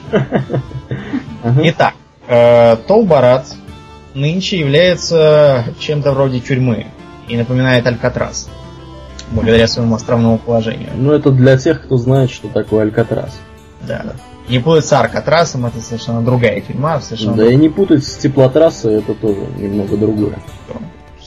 А, и Орда и Альянс теперь соревнуются за захват этого ценного передового поста. А, так же, как и на территории озера Ледяных Оков, а, там есть э, крепость э, центральная, вокруг которой по аналогии с э, островом завоевания есть несколько локаций вроде кузницы и какой-то там шахты или штольни, непонятно, э, которая будет давать определенные бонусы. Но, в отличие от озера Ледяных Оков, там не будет эффекта упорства. Она же Tenacity. Она же Tenacity. Я не могу вам сказать, насколько я этому рад, потому что сражаться с пятью ордынскими суперсолдатами, которые в пятером побивают весь наш многочисленный гарнизон, меня уже немного достало. Да, ну давайте вот здесь, да, немножко заострим внимание, потому что нам всем есть что на эту тему сказать. Э, я поясню немножко почему. Э, для тех, кто слабо представляет, что такое Wintergrasp, да, или озеро ледяных оков, это вот большой такой battleground под открытым небом, на котором э, битвы до вот этого момента и до выхода катаклизма происходили очень забавным образом. Э, то есть туда Альянс и Орда отправляли своих бойцов, но при этом, э, если, скажем, желающих побиться за Орду было меньше, чем тех, кто желал побиться за Альянс, то есть у Орды не набиралось тупо 40 человек да, для рейда. То есть а, то... никогда.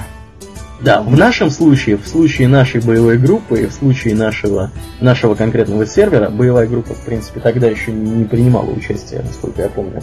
На нашем сервере орды было гораздо меньше. Ордынцев было меньше, и они э, не стремились никогда на Wintergrasp. Ну, может быть, стремились, но не так активно, как Альянс. Вот. А фишка там была в том, что те, кто в меньшинстве, получали баф получали серьезный баф, который увеличивал, в общем-то, почти все характеристики, э, в том числе здоровье, там, наносимый урон и так далее. И можно было частенько увидеть ситуацию, когда там один персонаж ордынский э, избивает просто в мясо персонажей 5 альянсовских, при том, что у него здоровье там раза, наверное, в два как минимум больше, чем у самого толстого танка. И вот, и урона он наносит там тоже в разы больше, чем там самые крутые ДПС со стороны Альянса. Вот. Крови, крови нам попортило немало, особенно вот, наверное, Артрид.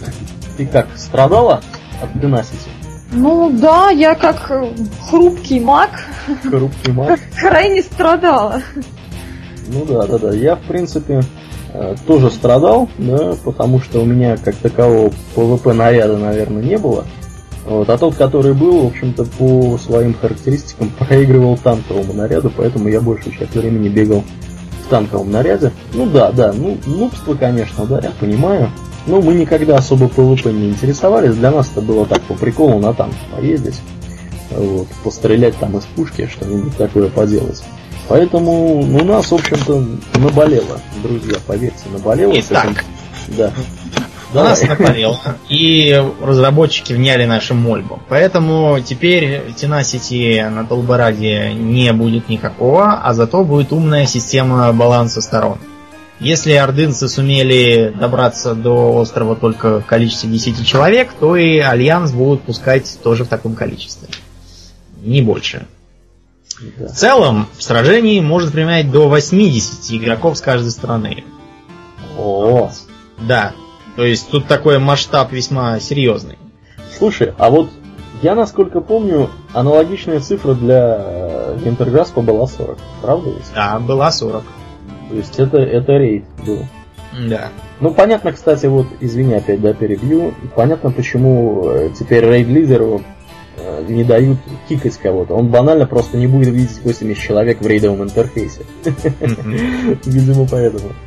Ну, Итак. Ага. Э, попасть на Толбарат можно не только с помощью стандартных порталов боевых мастеров в Агримаре и Штормовом, но и через обыкновенный портал мага 85 уровня. Арнфрид, готовься нас туда забрасывать. Да-да-да. Вот. Э, механика будет выстроена вокруг захвата точек.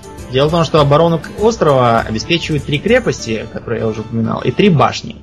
Их удерживают защитники. Крепости отвечают за, собственно, захват острова. Если все три э, будут взяты, то штурма, э, штурмующие побеждают. Бой длится 15 минут. Почему так мало? Дело в том, что три башни, которые удерживают защитники, при разрушении добавляют каждая по 5 минут к общему времени и дает э, шанс нападающим уложиться. Фракция объявляется победителем, когда захвачены и удержаны все три крепости. Как и на поле боя в Окабуре, Eye of the Storm, захват крепости определяется количеством игроков, которые находятся в ней. Но дело в том, что э, на линеечку преимущества влияет еще и потери. То есть, э, когда представители вашей фракции убивают рядом с крепостью, индикатор смещается в сторону противника.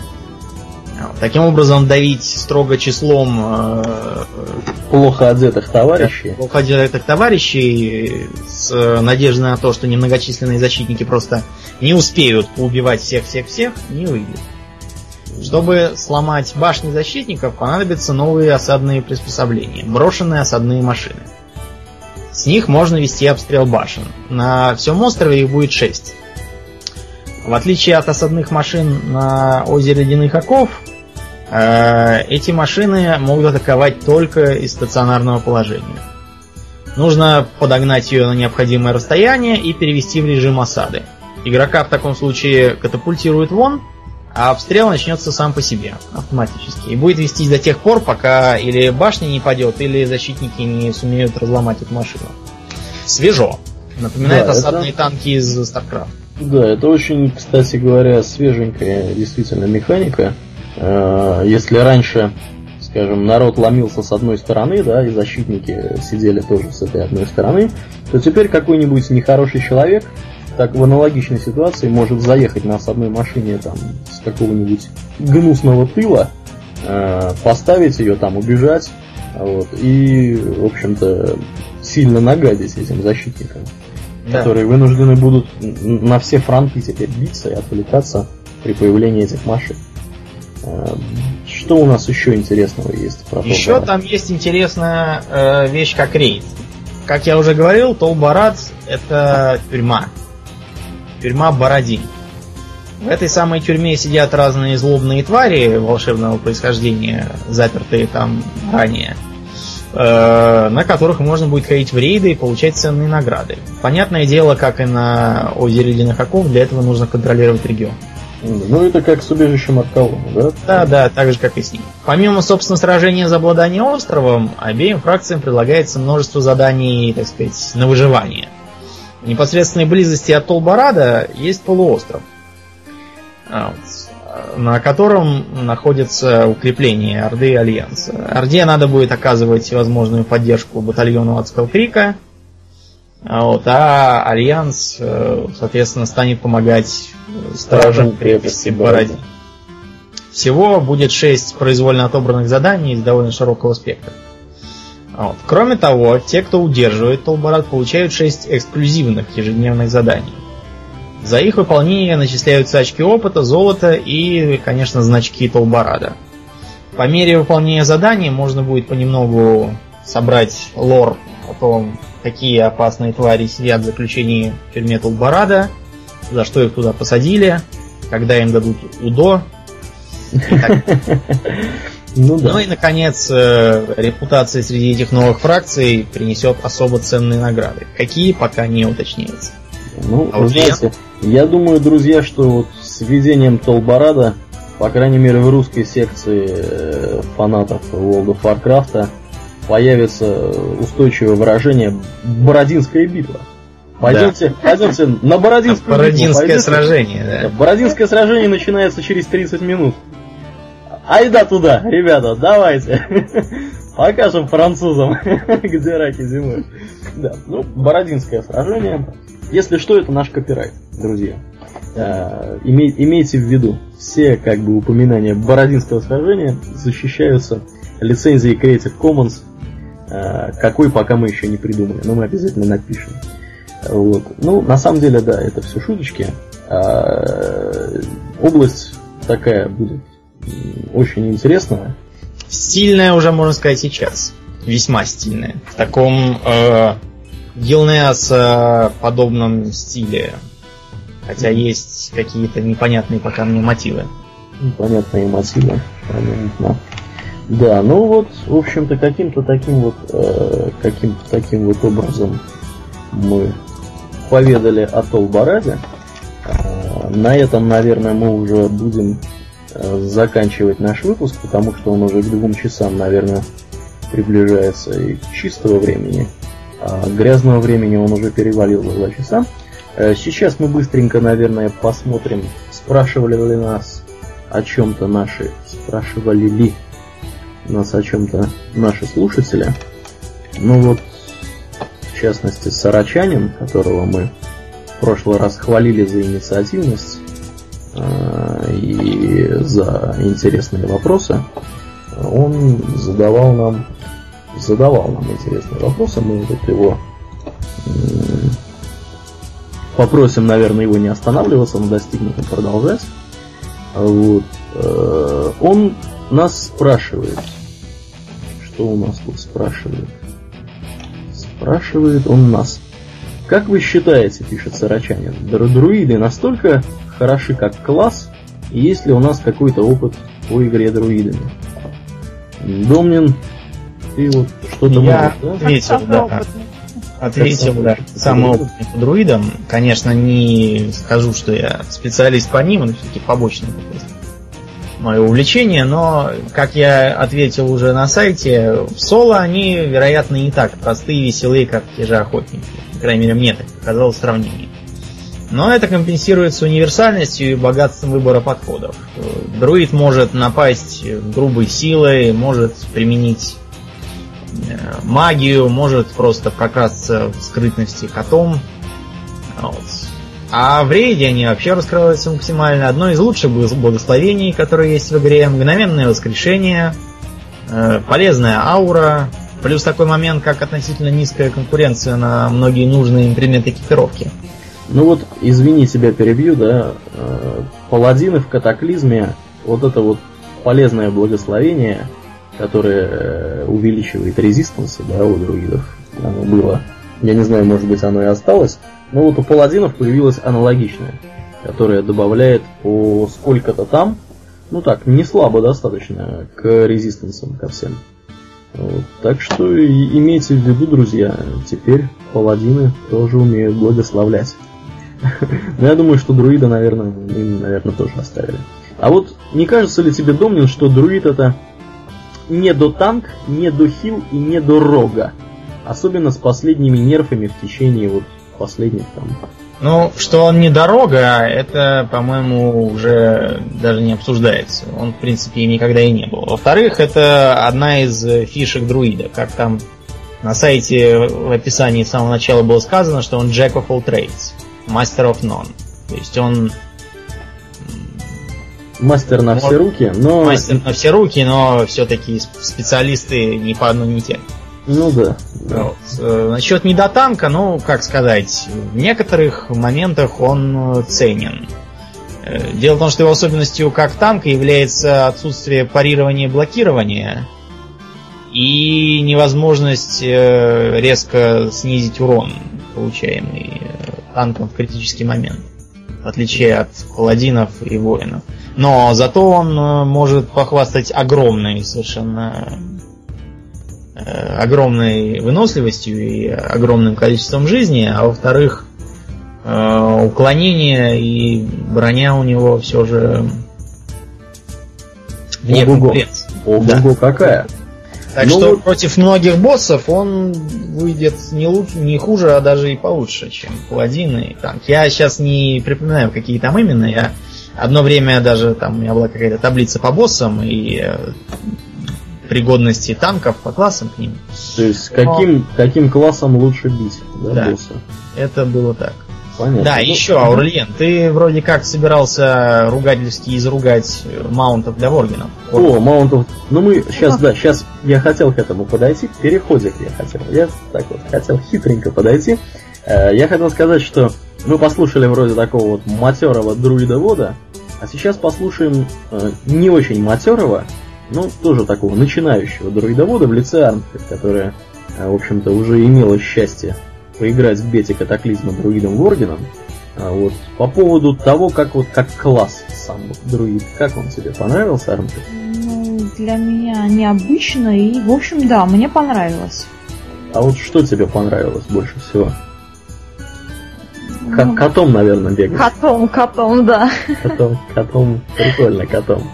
Ну вот, вот как вообще ощущения какие у тебя от всего этого процесса?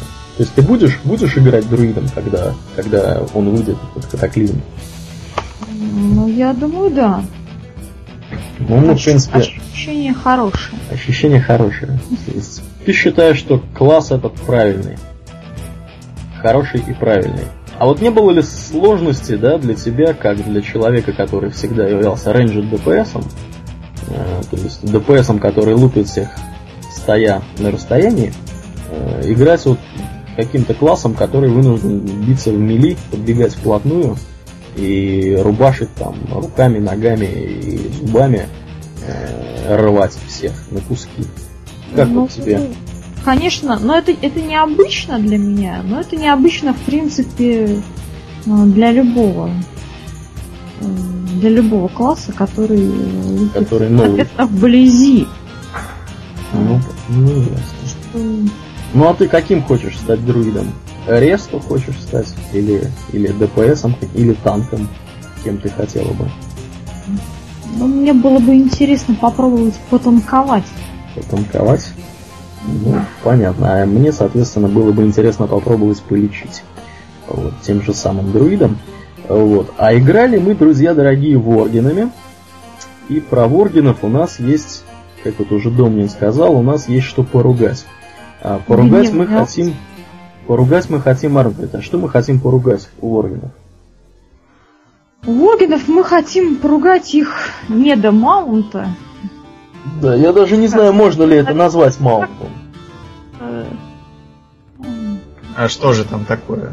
Ну, в общем, друзья, представьте себе такую ситуацию. Да, вот те, кто, те, кто хотят сюрприза, поверьте, лучше, лучше не хотеть такого неприятного сюрприза и, и послушать. Ну, а кто ну возможно, кому-то, кому-то, возможно, понравится. Да, кому-то, если вот вам, если вы считаете, что вам понравится, вы сможете вот сейчас вырубить подкаст и не слушать там ближайшие 5 минут, как, как мы будем поливать навозом там, и компанию, и тех, кто это придумал, и, в общем-то, Ну да, наверное, их только. Значит, что случилось, друзья? Случилось страшно. Случилось очень страшное, и последствия страшного э, непредсказуемы. А, значит, вместо маунта у воргенов э, есть особая способность, которая, в общем-то, их самих и делает этим маунтом. Э, то есть на 20 уровне совершенно никуда не нужно ходить, ничему не нужно нет, учиться нужно. Учиться нужно, по-моему, у тренера это изучается. Арта, не Нет, по-моему, по по-моему, она изучается сразу автоматически на 20 уровне. И даже не надо никого учить. Это О, пассивная да. способность, она, по-моему, появляется просто автоматически. Да. Вот. Это приятный момент. Приятный момент. А неприятный момент заключается в том, как это выглядит внешне. То есть от маунта сохранилось только полторы секунды кастования – в течение которых э, Ворген встает на четвереньки и натуральным образом вот в том, в чем он был, то есть он там был, скажем, в каких-то э, в какой-то одежде, с каким-то оружием, ну, встает на четвереньки и, в общем-то, готов бежать. Ну, на четвереньки еще полбеды было бы. Но то, как выглядит вот этот бег, это просто, вот, на мой взгляд, нечто ужасающее. Если у женских персонажей, которым, собственно, играла Армфред, это выглядит еще как-то худо-бедно ничего, вот, то мужской персонаж Воркина бежит, э, ух, у меня кто-то стреляет за окном, видимо фейерверком, я надеюсь. Э, мужской персонаж, он бежит как лягушка. То есть он такое вот ощущение, да. что большая волосатая лягушка прыгает, она настолько смешно прыгает и настолько одновременно убого, что просто вот поражаешься. Как вот мы дошли до жизни такой, и вообще не собираются ли это поправить. У меня была надежда слабая, что, в общем-то, какой-то маунт у них будет. Такой вот, на который можно будет сесть, поехать, и вот этим вот позорищем и сарматой этой ходящей, я уж не могу удержаться от этих слов, э, что можно будет им не пользоваться. Оказалось ничего подобного, и, в общем-то, маунтом считается именно вот эта вот стойка. Ну, если точнее, то у Оргенов просто нет расового маунта, а есть просто особая способность. Особая способность, да, и они вот с этой способностью могут быстро-быстро бежать. Вот. Потом, видимо, они смогут бежать еще быстрее. Ну, выглядит это, конечно, вот особенно для мужских персонажей это выглядит очень убого, на мой, по крайней мере, взгляд. И вот, ну, мужики не негодуют. Я вот негодую. Я думаю, что те, кто, те, кто увидят, они тоже будут негодовать очень громко. И, в общем-то, да, это будет как-то вот так. А в связи с этим, кстати говоря, возникает интересный вопрос, а как, собственно, персонажи других э, рас должны будут покупать вот этого воргеновского маунта? То есть, как это? Ну, ни, никак. Нет, у меня есть другая догадка, у меня есть предположение, что, значит, вместо... Что им дадут на прокат Форгена, на который они будут ехать верхом. Да, именно так. Я, я думаю, что эта ситуация будет очень унизительна для Воргенов. Как-то он ну да, что на них кто-то верхом скачет, это, конечно, вообще как-то выглядит, конечно, страшно. Ну, в общем, обругали мы. Обругали мы и Близзард обругали, и Воргенов обругали. И есть у нас надежда, что это как-то поправят. Вот. Ну, единственный плюс, что вроде как не надо за, за это деньги платить и учиться отдельно. Вот. Ну а с другой стороны, мне кажется, могли бы сделать и э, вообще мгновенным это кастование, как у того же друида смена его аспекта происходит. Или как он называется, его форма, форма, аспект, аспекту охотника, наверное. Вот. Могли бы и вообще. Но с другой стороны, наверное, правильно сделали, что не стали так делать, потому что на каких-нибудь батлграундах, э, если какая-то раса, да, и какая-то вот какой-то отдельно взятой фракции, отдельно взятая раса может мгновенно э, в беговую форму переключаться, э, так сказать, садиться на маунта не за полторы секунды, а мгновенно, наверное, это баланс бы порушило. Вот. Так что таким вот образом. Ну вот я смотрю вопросы наших слушателей, в принципе, больше ничего не вижу. Отдельно вот поблагодарим еще раз Сарачанина и отдельно поблагодарим слушателя под ником Микаэль, ну или Михаил. Я думаю, что это, наверное, наверное, это Михаил все-таки. Вот, которые нас, нас благодарят за то, что мы делаем. И с нетерпением ждут следующего нашего выпуска, который вот, вот этот вот. Вот. Ну, друзья, спасибо вам, что слушаете. Нам всегда очень приятно получить э, благоприятный фидбэк от вас. Ну, что-то нам еще сказать есть? На, Нет, все, пожалуйста. На темы. Да, наверное, в принципе, все мы темы покрыли. Я напоминаю, что э, сегодня с вами были э, Домнин, Ауралиян и, в общем-то, и Арнхед. В общем, состав ведущих расширился э, вот, за счет нашего замечательного мага. Ну, я думаю, что не сильно будут люди ругаться по поводу того, что выпуск получился раза в два длиннее, чем мы планировали делать. Вот. Ну, просто тем было достаточно много, и в принципе э, их количество, к сожалению, особо не уменьшается. Вот. Ну, будем пытаться искать способы как-то, видимо, то ли быстрее рассказывать, то ли, то ли что-то что выбирать важное, более важное и неважное отбрасывать. Вот. Ну, поглядим. Ну, если, если, друзья, дорогие слушатели, если вы очень уж будете ругаться по поводу того, что мы долго говорим, вы, пожалуйста, не стесняйтесь, говорите, мы примем все усилия для того, чтобы сделать выпуск короче. Вот. Ну, в общем-то, наверное, на этом все. Всего хорошего всем. Счастливо. Вот. Пока. До свидания. Пока.